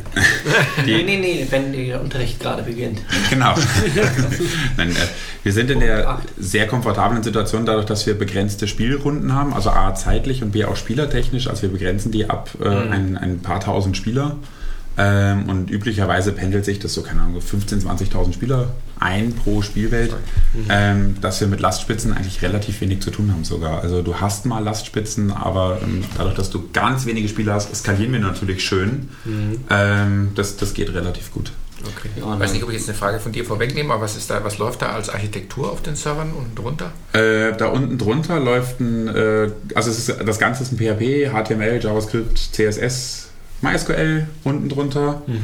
Ähm, auf einem Nginx X tatsächlich, weil wir, ähm, weil unser Operations Team einfach festgestellt hat, dass der Weil der, etwas, Webbrowser, weil der Webserver nichts tun muss, außer PHP. der, der muss nicht wirklich viel mehr tun und Ja. der Nginx X scheint ein bisschen ähm, friedlicher Sorry. zu sein, was, was äh, oder ein bisschen besser handelbar zu sein, was, was äh, DDoS-Attacken Mhm. betrifft. Ähm, da ist aber, wie gesagt, das ist so die Aussage, die ich aus dem Operations habe. Aber ansonsten ist es tatsächlich ganz klassischer. Also Lampstack. Mit ohne A und mit Genau. Lex. Mhm. Und Wo liegt denn eigentlich euer Geschäftsmodell? Das würde mich mal ganz brennend interessieren, weil all die Infrastruktur, all diese Sachen, die möchten ja finanziert werden und ihr wollt ja auch von was legen. Ja, sehr gerne sogar. Ähm, ähm, also primär liegt das Geschäftsmodell tatsächlich auf äh, Premium-Features. Wir haben ein bisschen Bannerwerbung oder ähnliches, aber das ist tatsächlich äh, eher der kleinere Teil, der größere Teil sind Premium-Features. Also du hast, ähm, die ganzen Spiele sind, sind Free-to-Play. Ähm, du hast aber, also nur noch kurz, weil wir nur über Travian reden, wir haben äh, noch ein paar mehr ja auch in, in der internen Entwicklung. Ähm, und äh, wie gesagt, basiert alles auf Free-to-Play, aber du hast die Möglichkeit, dir ähm, Komfort-Features zu kaufen. Also wir, Okay. achten, wir achten sehr vom Balancing drauf, dass es auch nur Komfort-Features sind. Ähm, einfach Ja. damit du dir nicht mit Geld echte Spielvorteile kaufen kannst. Also einfach sagst, okay, Ja, wenn das du in der Top gut, 10 ja. mitspielen musst, musst du Geld bezahlen. Ähm, da achten wir sehr darauf, dass es nicht Also ist. nicht, nicht so wie bei diesem Schlumpf, Schlüpferspiel auf dem iPhone. Schlumpfbären. Das, das Schlumpfbärenspiel. Und also Com Komfort-Features, schönes Beispiel, äh, der Klassiker, du hast, kannst immer nur ein Gebäude gleichzeitig ähm, upgraden. Und äh, als wenn du Premium-Kunde bist, kannst du zwei Gebäude. Also du kannst ein Gebäude upgraden und eins in die Warteschlange packen. Ähm, so, dass es so wäre, du hast halt die Wahl, entweder ich gucke jetzt rein und in drei Stunden und klick nochmal drauf, oder ich gucke jetzt rein und in sechs Stunden sind beide Gebäude fertig. Ach so, das heißt, du, du kaufst dir Zeit im Grunde. Du kaufst dir gesunden Schlaf. Du kaufst dir Schlaf. Ja, Du gesunden kaufst Schlaf. Ähm, Du kaufst dir aber vor allen Dingen die Möglichkeit, ähm, du musst nicht während der Arbeit nochmal schnell reingucken, Genau. sondern du kannst zu Hause nochmal klicken und kannst abends zu Hause wieder klicken. Du kaufst dir den Bot, der für dich die Aktion automatisiert macht. Richtig, Genau. wenn du es so willst. Ähm, das, das sind so typische Sachen, die du dir. Wie gut wird sowas angenommen? Äh, äh, doch recht gut, ja. Also ich meine, ähm, äh, wir wachsen sehr, sehr stetig, ähm, was ein deutliches Zeichen dafür ist, dass wir ja doch irgendwo Geld herkommt. Und Mhm. ähm, Wie viel, wie viel Euro gibt der durchschnittliche Spieler im Monat für euch ungefähr aus? Hast Keine- du sowas, keine so ein Ahnung. Gefühl dafür? Also Nee, ich habe also- ungefähr 40 Euro für eine Spielrunde gezahlt. Also, Ah, wir haben Das hier ein, ein echtes also für in zwölf Monaten. äh, Also nee, doch doppelt so viel wie für so ein Siedler-Brettspiel oder so. Ja, ungefähr das gleiche wie für ein, ähm, also damals noch das gleiche, inzwischen nicht mehr kriegt man für 40 Euro nicht mehr unbedingt ein PC-Spiel. Mhm. Und ich habe mir immer gesagt, ich meine, an äh, Travian spiele ich wirklich zwölf Monate und ähm, schaue da vier, fünf Mal am Tag rein. Ähm, so ein anderes Spiel äh, ist man wesentlich schneller durch. Ja, ja, also ich will das jetzt nicht in Frage stellen. Im Gegenteil, das ist eigentlich ein interessantes Modell. Das heißt also, man hat jetzt keine echten Nachteile, wenn man nichts zahlt, aber wenn man was zahlt, dann hat man Komfortvorteile, dass man eben nicht nochmal eine halbe Stunde vor der Mittagspause rausrennen muss, um was zu machen oder so. richtig, genau, im Endeffekt. Die Schnittstelle ist das nur der Webbrowser oder habt ihr inzwischen irgendwie iPhone-Applikationen, iPad-Applikationen und so ein Zeug, um darauf zuzugreifen? Nee, tatsächlich gar nichts. Also es ist, Also alles nur äh, es Browser. ist wirklich nur Browser. Es, äh, ich muss auch dazu sagen, es läuft äh, auf dem, dem iPad und iPhone, aber es ist ähm, nicht schön, um es mal so zu sagen. Das ist Also, noch ein bisschen zäh. ähm, ja, es ist halt nicht für mobile ähm, Devices einfach optimiert. Und äh, damit ist es, es funktioniert Mhm. äh, aufgrund der Technologie, aber ja, ist halt nicht optimiert. Soll es das mal werden? Äh, Gute Frage. Ähm, Also wir werden es sicherlich nicht außer Acht lassen, weil ich meine, ähm, wissen wir alle, der, der Anteil der mobilen Browser steigt. Ähm, Also wir werden sie sicherlich nicht ganz ignorieren. Ob wir, also es wird mit Sicherheit auch nicht Primärtarget sein, denke ich. Wie sieht es eigentlich mit Facebook aus? Also es gibt ja gigantische Mengen von Geld, die durch Facebook fließen, wie man an Zynga sieht und, und solchen lustigen Sachen wie Farmville. Ähm, was ich jetzt überhaupt nicht verstehe.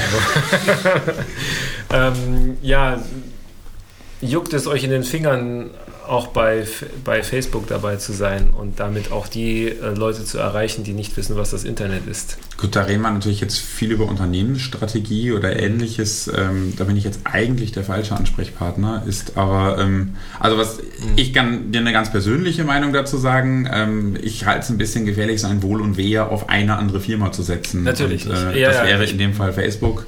Du hast jetzt auch wahrscheinlich auch meine Ironie gehört. Also, nein, Oder also, auch nicht.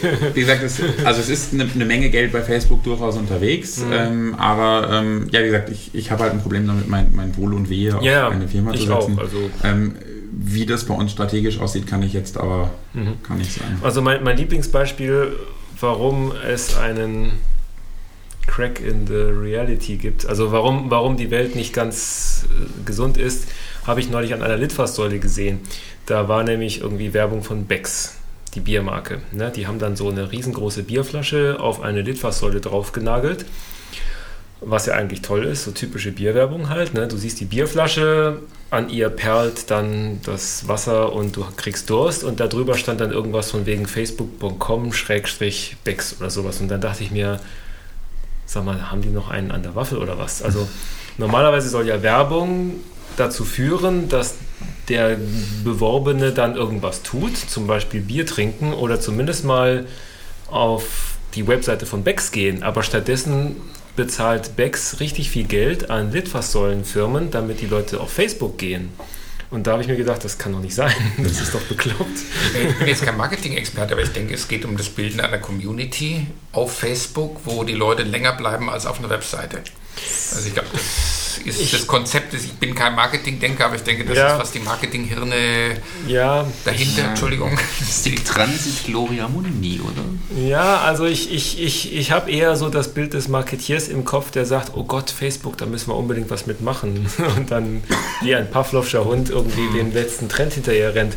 Ähm, ich finde es gut, Leute auf Facebook abzuholen und dann zu der eigenen Marke zu leiten. Das heißt also, So. eine Facebook-Seite zu machen und dann innerhalb dieser Facebook-alternativen Realität Leute anzuwerben, damit sie auf die Facebook-Seite kommen und danach sollen sie gefälligst ein Bier trinken. Aber Leute, die man schon dazu gebracht hat, ein Bier zu trinken, weil man ja die Litfaßsäule gebucht hat und dann stattdessen, statt, anstatt dass sie dein Produkt trinken, zu Facebook zu schicken, das verstehe ich einfach nicht. Gibt es denn eigentlich eine Zynga-Existenz außerhalb von Facebook? denke ich nicht. Zinker ist, Zinker ist wiederum in, intelligent, weil die nehmen einfach Facebook als Feld und grasen es ab und oh Gott, jetzt, jetzt kriege ich irgendwas gezeigt, aber das muss der Rolf lesen. Ähm, Zinker ist natürlich intelligent, weil die sehen Facebook als gigantisches Ackerfeld, wo sie dann die Leute abgrasen können und dann können sie die dann für äh, irgendwelche virtuellen Bären oder was ihnen irgendwelche virtuellen Bären oder Schafe verkaufen und damit ihr Geld machen. Das funktioniert fantastisch. Und das ist auch okay, weil Facebook groß genug ist, um damit Leute abzugrasen. Aber als so eine Firma wie Becks oder sowas, wie Becks Bier oder wie auch immer, verstehe ich das nicht. Also, nachdem hier so eine Becksflasche hier rumsteht, schauen wir die doch mal genauer an. Genau. Und also offensichtlich sind die Becks-Leute sehr offen, was so Marketingaktionen angeht. Also da hast du eine gratis Musik-Downloads und das Tollste ist also powered by Napster. Find das doch irgendetwas. Gibt es Netz, Napster noch? Es gibt Ja, es gibt die Marke, wieder- die- wieder- etwas arg Zahldienst. Es Aber gibt die ist Marke, noch trinkbar. andere. Das, das, das, das Napster, was es heute gibt, ist nicht mehr das Napster, was du Ja, ja, kennst. ich weiß. Gut, aber zurück ist zum Thema. Never Was? Ja, den gibt's noch. Ich wollte gerade sagen. Also zurück zum Thema. Wenn ich, wenn ich jetzt äh, Travian wäre, dann könnte ich mir vorstellen, dass es interessant wäre, Facebook-Leute abzugrasen und die dann für mein Spiel zu begeistern. Aber vielleicht habt ihr die Leute alle schon. Ich meine, 150 Millionen. 150 Millionen? 115. 115 Millionen, das ist ja eine gigantische Zahl. Ich meine, damit kann man schon leben, denke Macht ich. ihr Werbung, Marketing? Ja. Ja, Fernsehwerbung. Ja, äh, vorhin. Fernsehwerbung ist, also wir machen tatsächlich primär momentan noch Bannerwerbung. Ähm, das heißt, also ich bin mir ganz sicher, dass ihr schon mal ähm, über irgendeinen Travian-Banner gestolpert seid. Äh, Ja, ja. mi- mindestens zufällig, ohne darauf geachtet zu haben. Also ich Ja. kenne ich kenn welche in der Münchner U-Bahn, ja, das sind die, Ähm. das, genau, das sind die, wir, wir suchen Entwickler. die Äh, natürlich direkt auch wieder Werbung für euch sind.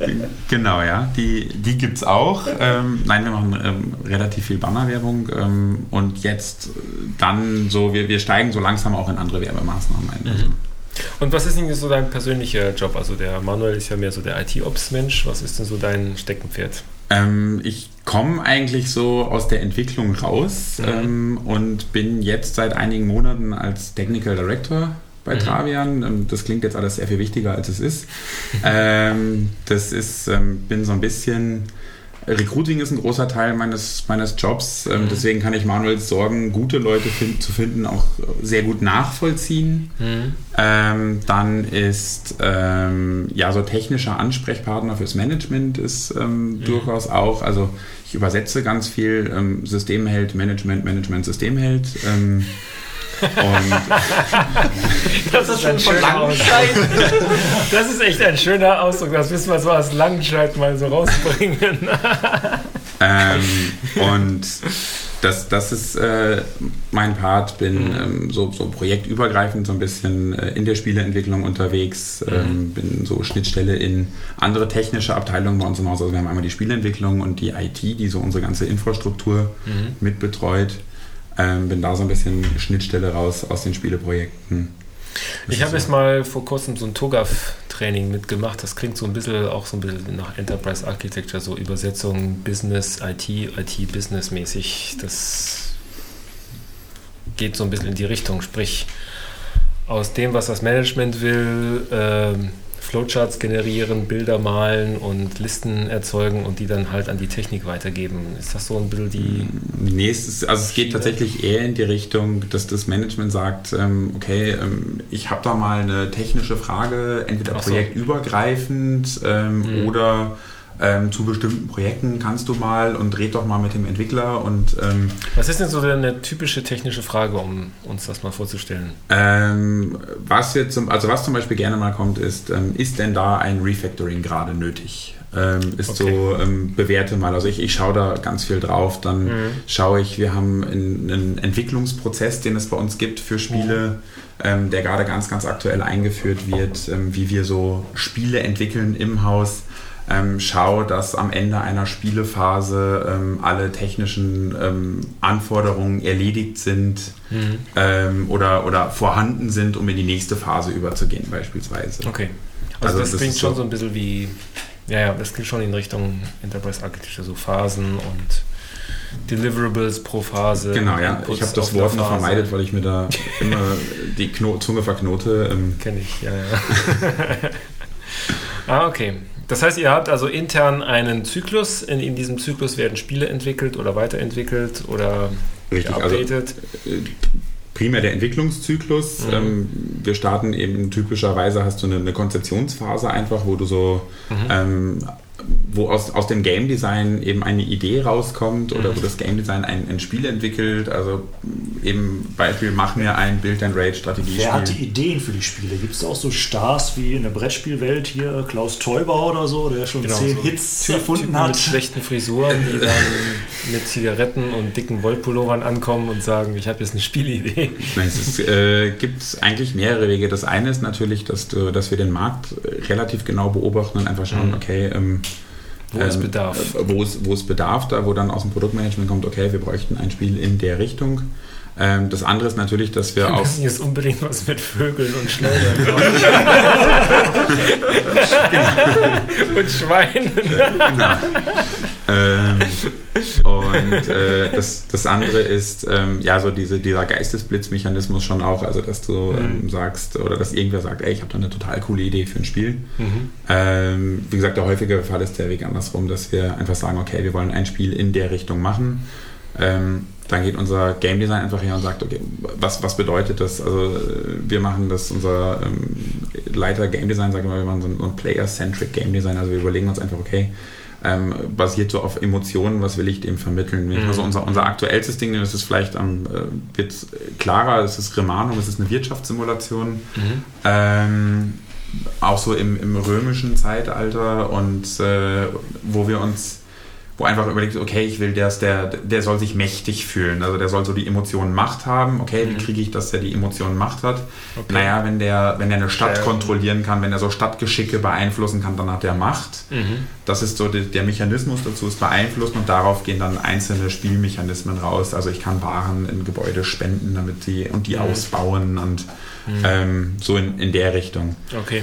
Und irgendwann, so am, dann geht's, machen wir ganz viel Prototyping. Mhm. Äh, tatsächlich, was ich das Spannendste bei uns finde, ist, ähm, dass das Game Design Pen and Paper Prototyping macht. Also die schnipseln wirklich aus Papier und mit Spielfigur und Buntstiften möglichst, möglichst hässlich. Also es sieht wirklich, das ist so, das sind so Wegwerfprototypen, malen, ausprobieren, Stunde später wegschmeißen. Mhm. Ähm, und die probieren dann irgendwelche Mechaniken auf dem Papier aus, ob das Ja. funktioniert. Ja. Ähm, dann geht's in den, dann gibt es einen technischen Prototypen auch noch. Äh, Mhm. also macht das auch am Computer noch Spaß? Wie fühlt sich das an? Mhm. Auch furchtbar hässlich, auch zum Wegschmeißen. Ähm, und äh, irgendwann sagst du, okay, jetzt habe ich was, ähm, jetzt geh mal in den, in den Pitch rein, heißt es. Also das heißt, es gibt ein, ein Visionsdokument, es gibt also ein Pitch-Dokument, da steht Mhm. drin, das ist so die Vision, das sind so die Mechaniken, das ist so, äh, so paar ungefähr läuft das, das sind so Bilder te technische Risiken, das ist so ein Mhm. bisschen ähm, Mutart, also wie soll das Ding aussehen. Ja, Ähm, ja. und ähm, dann, wenn wir so dieses, okay, einen relativ guten Überblick haben, was dieser Pitch bringen soll und ob das Spaß macht, Mhm. ähm, dann geht es bei uns durch einen Prozess einfach, wo wir sagen, okay, wir gehen damit gegebenenfalls in eine Pre-Production. Okay. Und Pre-Production heißt dann, dass du aus diesem Visionsdokument eigentlich, dass das Game Design da wirklich Game Design Dokumente herausmacht, also mal im Einzelnen beschreibt, ähm, was soll wie wo passieren, welcher Mechanismus wo greifen. Mhm. Ähm, die werden dann auch schon mal durch die Technik durchgejagt, also du hast in der Pre-Production schon ein paar Techniker dabei, Mhm. Ähm, die ähm, dir das Ding auch, auch technisch schon mal zerlegen, die schon mal so deine technische Grundarchitektur schaffen, die sich mal angucken, Mhm. okay, was sind so die technisch herausforderndsten Dinge in dem Game Design, ähm, was man schon in einer Pre-Production angehen sollte, Mhm. ähm, wo, man, wo wir schon mal Middlewares evaluieren sollten und, und, und, und, und. Habt ihr dann so Bausteine, die ihr wiederverwenden könnt? So einen typischen, was weiß ich, so einen Zahlungsbaustein, der die gesamten Finanzen innerhalb von einem Spiel regeln kann? Oder so ein, keine Ahnung, Städtebaubaustein, den man dann mal nehmen kann, ob man jetzt eine Gallierstadt baut oder eine New York-Metropole für ein Mafia-Spiel oder sowas? Also wir haben, wir haben keinen Spielebaukasten, wenn du so willst, ähm, Mhm. weil dafür die Spiele einfach zu individuell sind. Ähm, Okay. Also du kannst jetzt nicht hergehen und ähm, ich meine, schau dir die Spiele an, die wir machen, da ist äh, von denen ist, ähm, hast du einfach in keinem relativ oder gleiche Mechaniken doppelt drin. Mhm. Ähm, oder Mechaniken schon, aber einfach nicht so, dass du einfach ähm, stöpseln kannst oder so. Okay. Ich meine, das ist ja der, der, der heilige Gral ist ja halt wieder verwendbare Bausteine zu haben, die abstrakt genug sind, dass sie wiederverwendbar sind und anpassungsfähig Genau. genug sind, dass sie sowohl in Rom als auch in Mafia New York funktionieren. Also Richtig, und das ist aber, ähm, das funktioniert gut, wenn du sagst, okay, ich habe 25 gleichartige Spiele, äh, die einfach nur andere bunte Bilder haben. Ähm, aber und das gibt nicht, ja. ähm, es, es gibt solche Unternehmen. Aufbauspiele wären so zum Beispiel. Bitte? Aber grob zum Beispiel alles Aufbauspiele wären. Genau, wenn du alles Mhm. Aufbauspiele hast oder so, wo du einfach ähm, nur noch das Setting ein bisschen tauscht und dann passt es.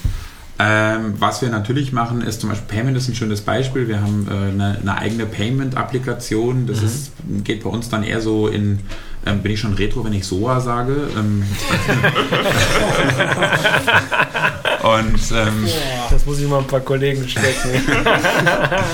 ähm, also die, die bei uns einfach, äh, ja, heutzutage ist ja äh, SaaS, ähm, Mhm.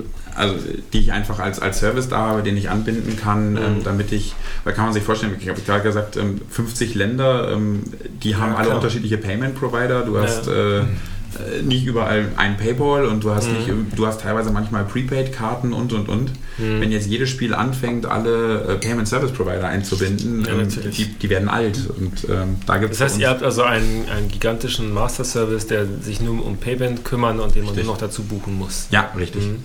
Genau. Ja, klar, das macht natürlich Sinn. Ja, ja, das, das sind gerade die Dinge, die eben für jedes Spiel immer gleich sind. Genau, Ne? da- Oder User anmelden und User anlegen oder sowas.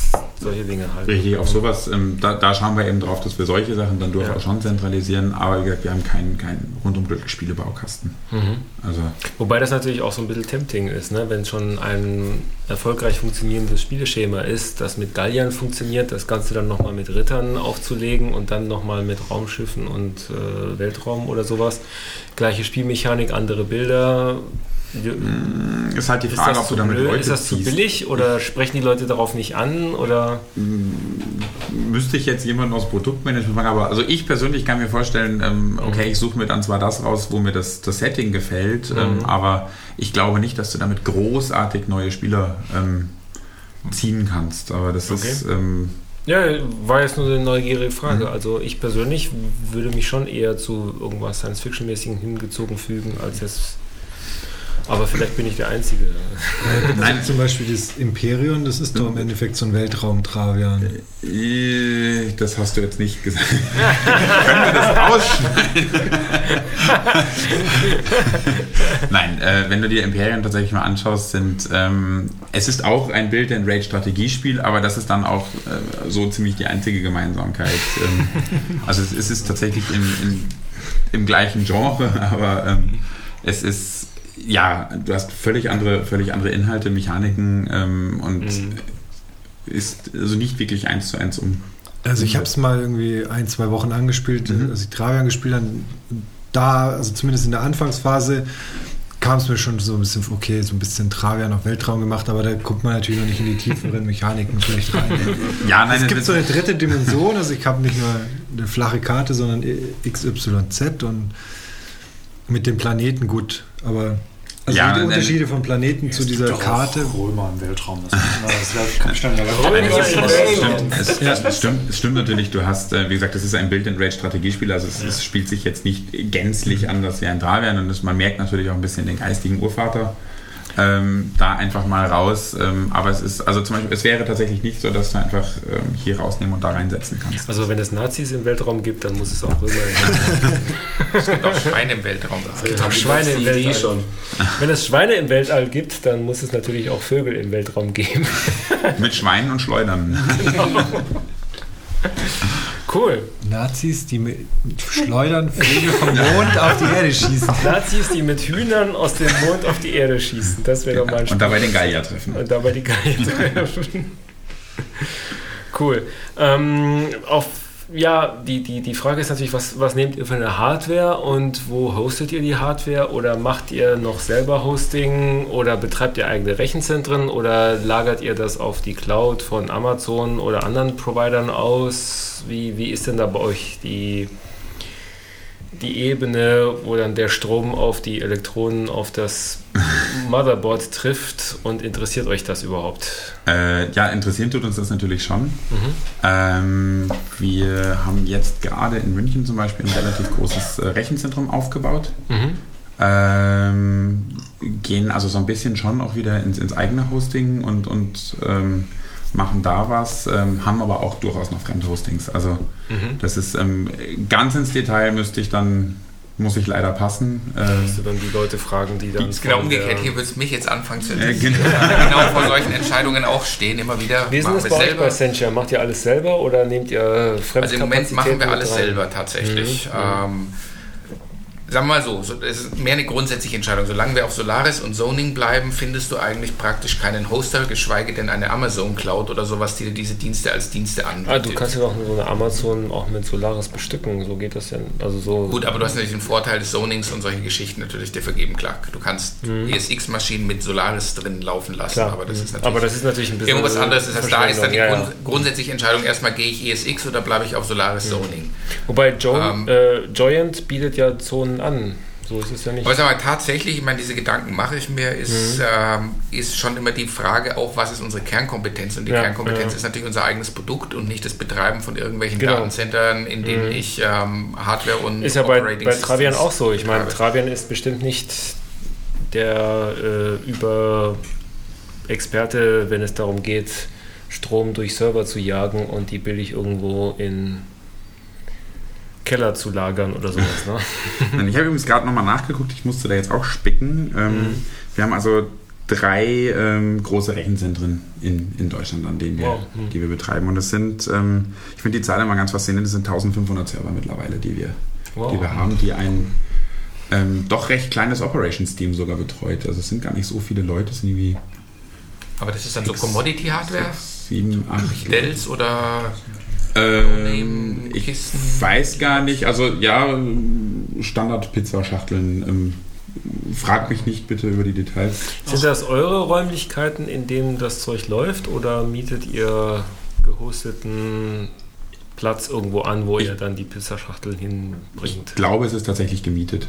Also es ist nicht, es steht nicht bei uns im Büro. Mhm. Ähm, und ja, ich glaube, es ist gemietet. 80.000 User pro Server. Hat jetzt einer schnell gerechnet. Wow. Im Aber Kopf. das sind nur in Deutschland. Also das heißt, weltweit betreibt der, bedient er alle User aus Rechenzentren in Deutschland, oder? Ähm, ich weiß gar nicht, ob die drei Rechenzentren in Deutschland, aber ja, ich würde sagen. Ähm, Ja gut, ich meine, so ein Amerikaner, der will auch eine kurze Antwortzeit haben, der wird wahrscheinlich auch, für den wird man vielleicht auch mal doch mal ein Rechenzentrum dort. Habt ihr denn Leute aus Amerika, die das spielen? Ja, ja klar, also es ist, äh, wie gesagt, es ist weltweit Mhm. ähm, und ähm, die 115 Millionen sind natürlich nicht nur in Deutschland, also das Das würde sich irgendwie nicht rechnen, ja. genau. Selbst wenn wir die Österreicher noch dazu nehmen, es dann Genau, das wird knapp. Aber es gab ja mal so, irgendwann gab es mal so Schlagzeilen, dass irgendwie Zynga hunderte von Servern jede Woche dazu baut. Das scheint mir dann aber unglaubwürdig zu sein. Hm, nee, das kann sogar tatsächlich sein. Also es ist, ich meine, Zynga Die machen ja alles Mögliche. Also ich habe meinen mein Bruder, der meinte neulich, hey, lass uns doch mal Schach auf dem iPhone gegeneinander spielen. Und dann war das plötzlich eine Zynga-Applikation, obwohl das Schach war. Also die machen alles Mögliche.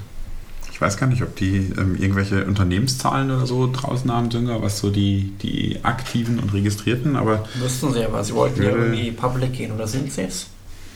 Auf jeden Fall Sie sind hatten ja die ganzen zu- Posten, die aus- wollen ja- hatten sie alle raus. sie wollen doch jetzt public gehen, deswegen haben sie doch noch irgendwie Sie haben den Börsenprospekt hier jedenfalls ihre alten, rausgegeben. ihre, Ja. ihren alten Entwicklern wieder Aktien weggenommen oder so. Nein, das war Facebook.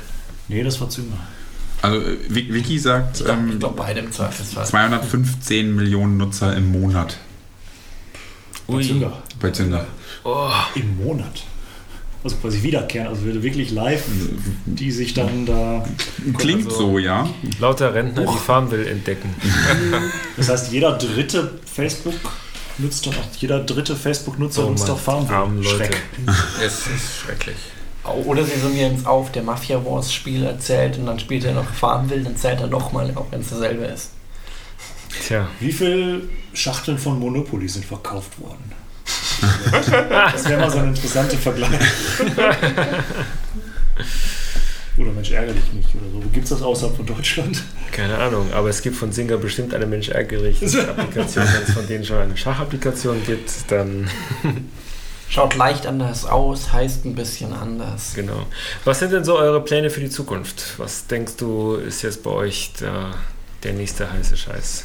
Ähm, also wir wollen natürlich noch mehr coole Spiele machen Mhm. ähm, und die bestehenden natürlich noch besser machen. Ähm, Mhm. Das ist so tatsächlich das, das Primäre, was wir machen. Wir sind gerade, ähm, also wir werden, werden nächstes Jahr sicherlich noch das ein oder andere starten. Mhm. So, so richtig konkret für habe ich jetzt gerade nichts mitgebracht. Was ist denn so dein Gefühl? Ist Travien jetzt das Überspiel und alle anderen kommen dann unter ferner Liefen? Oder kann man sagen, dass wer Travian gespielt hat, hat eine hohe Wahrscheinlichkeit, dass er andere Spiele von euch auch spielt? Oder ist das, sind alle Spiele völlig unabhängig voneinander? Mm, Also du hast natürlich sicherlich, Travian ist ein relativ starkes Spiel. Ja. Ähm, ich denke, du hast durchaus auch einen hohen, okay, du spielst jetzt Travian, spiel doch auch nochmal Imperium oder Romanum oder ähnliches. Mhm. Ähm, das durchaus. Ähm, was äh, ich denke aber auch, dass du mit neuen Spielen, also es gibt genug, die sagen, okay, Build and Raid interessiert mich nicht, aber Wirtschaftssimulation, ey, das ist ein total cooles Ding, das, Mhm. das muss ich unbedingt machen. Ähm, Mhm. Also, dass du über die Ecke einige holst. Okay, cool. Gut, dann kommen wir vielleicht jetzt nochmal ganz kurz doch noch zum MySQL-Update. Was gibt's denn Neues? Ach, ich dachte, das wollten wir ausfallen lassen. Unsere Running Gag und Haben doch schon. Wir haben ja schon, Cluster wir haben ja, wir haben jetzt schon Cluster. angefangen mit dem MySQL Genau, wir hatten, Cluster. ich, hatte, ich hatte ja erwähnt, wir haben jetzt die, die, die Preview-Version von MySQL Cluster vor einiger Mhm. Zeit mal veröffentlicht. Das ist jetzt schon einige Monate inzwischen wieder her, weil wir es immer hin und her schieben oder voranschieben, das Thema. Äh, mit eben zwei wesentlichen Dingen, eben dem Adaptive Query Join, Mhm. dass die, äh, die Join-Operation eben in die Clusterknoten reingeschoben wird Mhm. und zugleich ein Memcache-Interface. Das heißt, wer diese Mhm. Memcache-Bibliothek kennt, kann genau mit diesem Protokoll auch auf den MySQL-Cluster draufgehen, kann damit Clients verwenden, die es schon existiert. Mhm. Zum Beispiel, wenn man eine PHP-Applikation hat und das Session Storage Modul verwenden möchte, kann man direkt auf den MySQL Cluster drauf Mhm. äh, über die existierende ähm, Implementierung am, im Macht- PHP. Macht ihr denn bei Travian so lustige Dinge wie Memcache, die äh, um MySQL zu beschleunigen und so weiter? Äh, äh, ja, also Mhm. Caching ist natürlich immer ein Thema, ähm, um, um relativ schnell an vielen Ecken Performance rauszuholen. Ähm, also das ist, das ist durchaus mit, mit Durchaus mit drin. Okay. Memcache, die APC, Mhm. solche Späße. Genau, da kommt es halt mit dem existierenden Code auf den MySQL-Cluster hochverfügbar, schnell, äh, super skalierend und Mhm. was weiß ich, was man von Buzzwords einwerfen könnte. Mhm. Wenn du das nicht so groß brauchst, aber trotzdem Memcached verwenden möchtest, kannst du natürlich die Preview-Version vom klassischen MySQL-Server nehmen, wo du das entsprechend für die InnoDB Storage Engine hast.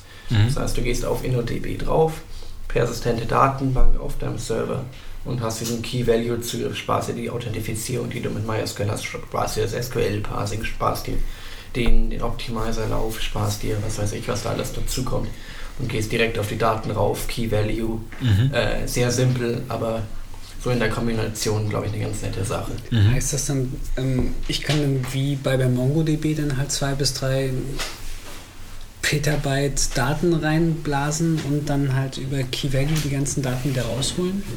Das kannst du sowieso schon machen. Müsstest du früh, bisher musst du es halt per SQL machen. Mhm. Ja. Äh, MySQL Cluster kannst du es auch immer schon, auch in großen Datenmengen verteilt, äh, über eine, eine Key Value API machen und jetzt eben zusätzlich noch mit der Memcache API. Mhm. Ähm, einfach weil das eine etablierte Schnittstelle ist, dass man nicht etwas neu programmieren muss, sondern das Existierende weiterverwenden kann. Mhm. Cool. Ähm, was wir dann noch gemacht hatten im Bereich InnoDB, ist ja das Schöne, seitdem wir bei Oracle sind, ist das InnoDB-Team und das MySQL-Team endlich mal zusammen. Mhm. Die waren ja über Jahre getrennt. Oracle Mhm. hat vor Jahren irgendwann mal InnoDB gekauft oder Mhm. InnoBase, was die Firma dahinter ist. Und so die erste Aktion war eben, dass der InnoBase-Gründer sich bei uns gemeldet hat, so ich bin jetzt der Neue bei euch im Team. ähm, was ja so ein schöner Einstieg, so eine Übernahme ist. Mhm. Ähm, und da ist natürlich jetzt die, ähm, die Zusammenarbeit zwischen den Teams deutlich stärker. Mhm. Das heißt, dass wir sehr einen starken Fokus auf InnoDB machen, das schneller machen und auch Features, die bisher vermisst werden in InnoDB, ähm, langsam aber sicher reinbringen. So haben wir jetzt auch eine Preview von unserer Volltext-Suchmöglichkeit, die MySQL bietet. Mhm. Äh, die ist bislang nur verfügbar mit den MyISAM-Tabellentypen Mhm. und wird es jetzt dann auch momentan nur in der Preview-Version, also hoffentlich in der ähm, kommenden Version von MySQL, äh, MySQL 5.6, Mhm. ähm, eine, diese Volltextsuche geben, dass man eben sagen kann, okay, hier, Mhm. ähm, ich habe hier diese Suchanfrage, äh, diese Wörter und schau mal, welche, äh, welche Datensätze es gibt, wo das irgendwie vorkommt. Cool. Mhm. Äh, dann sehr starken Fokus natürlich an, an Replikationen, dass wir die äh, stabiler machen, schneller machen. Das, ähm, ich weiß nicht, wie tiefer noch reingehen möchten, Mhm. aber eben, das, wir haben dieses Replikationslog und das kann MySQL 5.6 dann parallel einlesen, dass er Mhm. mehrere Changes unabhängig gleichzeitig ähm, aufspielen kann auf die Datenbank, dadurch die, die Slaves ähm, beschleunigt. Ähm, Stabilität von Replikation, Überwachbarkeit von Replikation stark verbessert. Ähm, viel Tuning in InnoDB. Wir hatten mit 5.5 im Wesentlichen die Skalierung verbessert und jetzt Mhm. machen wir dann die Performance besser, sozusagen so als Unterschied zu dem, was wir erst gemacht haben. Wir wurden von Sun gekauft, mussten auf die großen Maschinen mussten dort besser laufen. und da laufen wir jetzt schon relativ gut. Und jetzt können wir dann das Ganze auch wieder ähm, auf dem einzelnen Core sozusagen schneller machen. Okay, cool. Fein. Dann haben wir heute wieder ein großzügiges Programm durchgeackert. Ne? Und wir haben sogar MySQL. Wir haben Ja. sogar MySQL untergebracht. Sehr schön. Ja, you killed the running gag. Genau.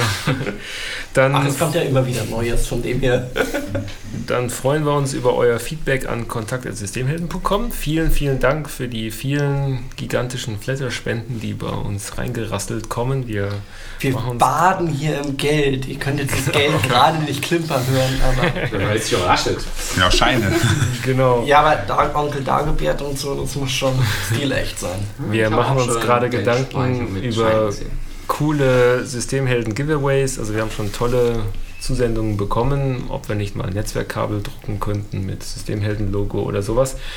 Ähm, dann haben wir uns wieder gefragt, ob, ob äh, Netzwerkkabel nicht doch wieder obsolet sind in Zeiten des WLANs. Vielleicht gibt ihr uns einfach mal Feedback, was man denn so machen könnte mit ähm, systemhelden.com Werbeartikeln für unsere Hörer.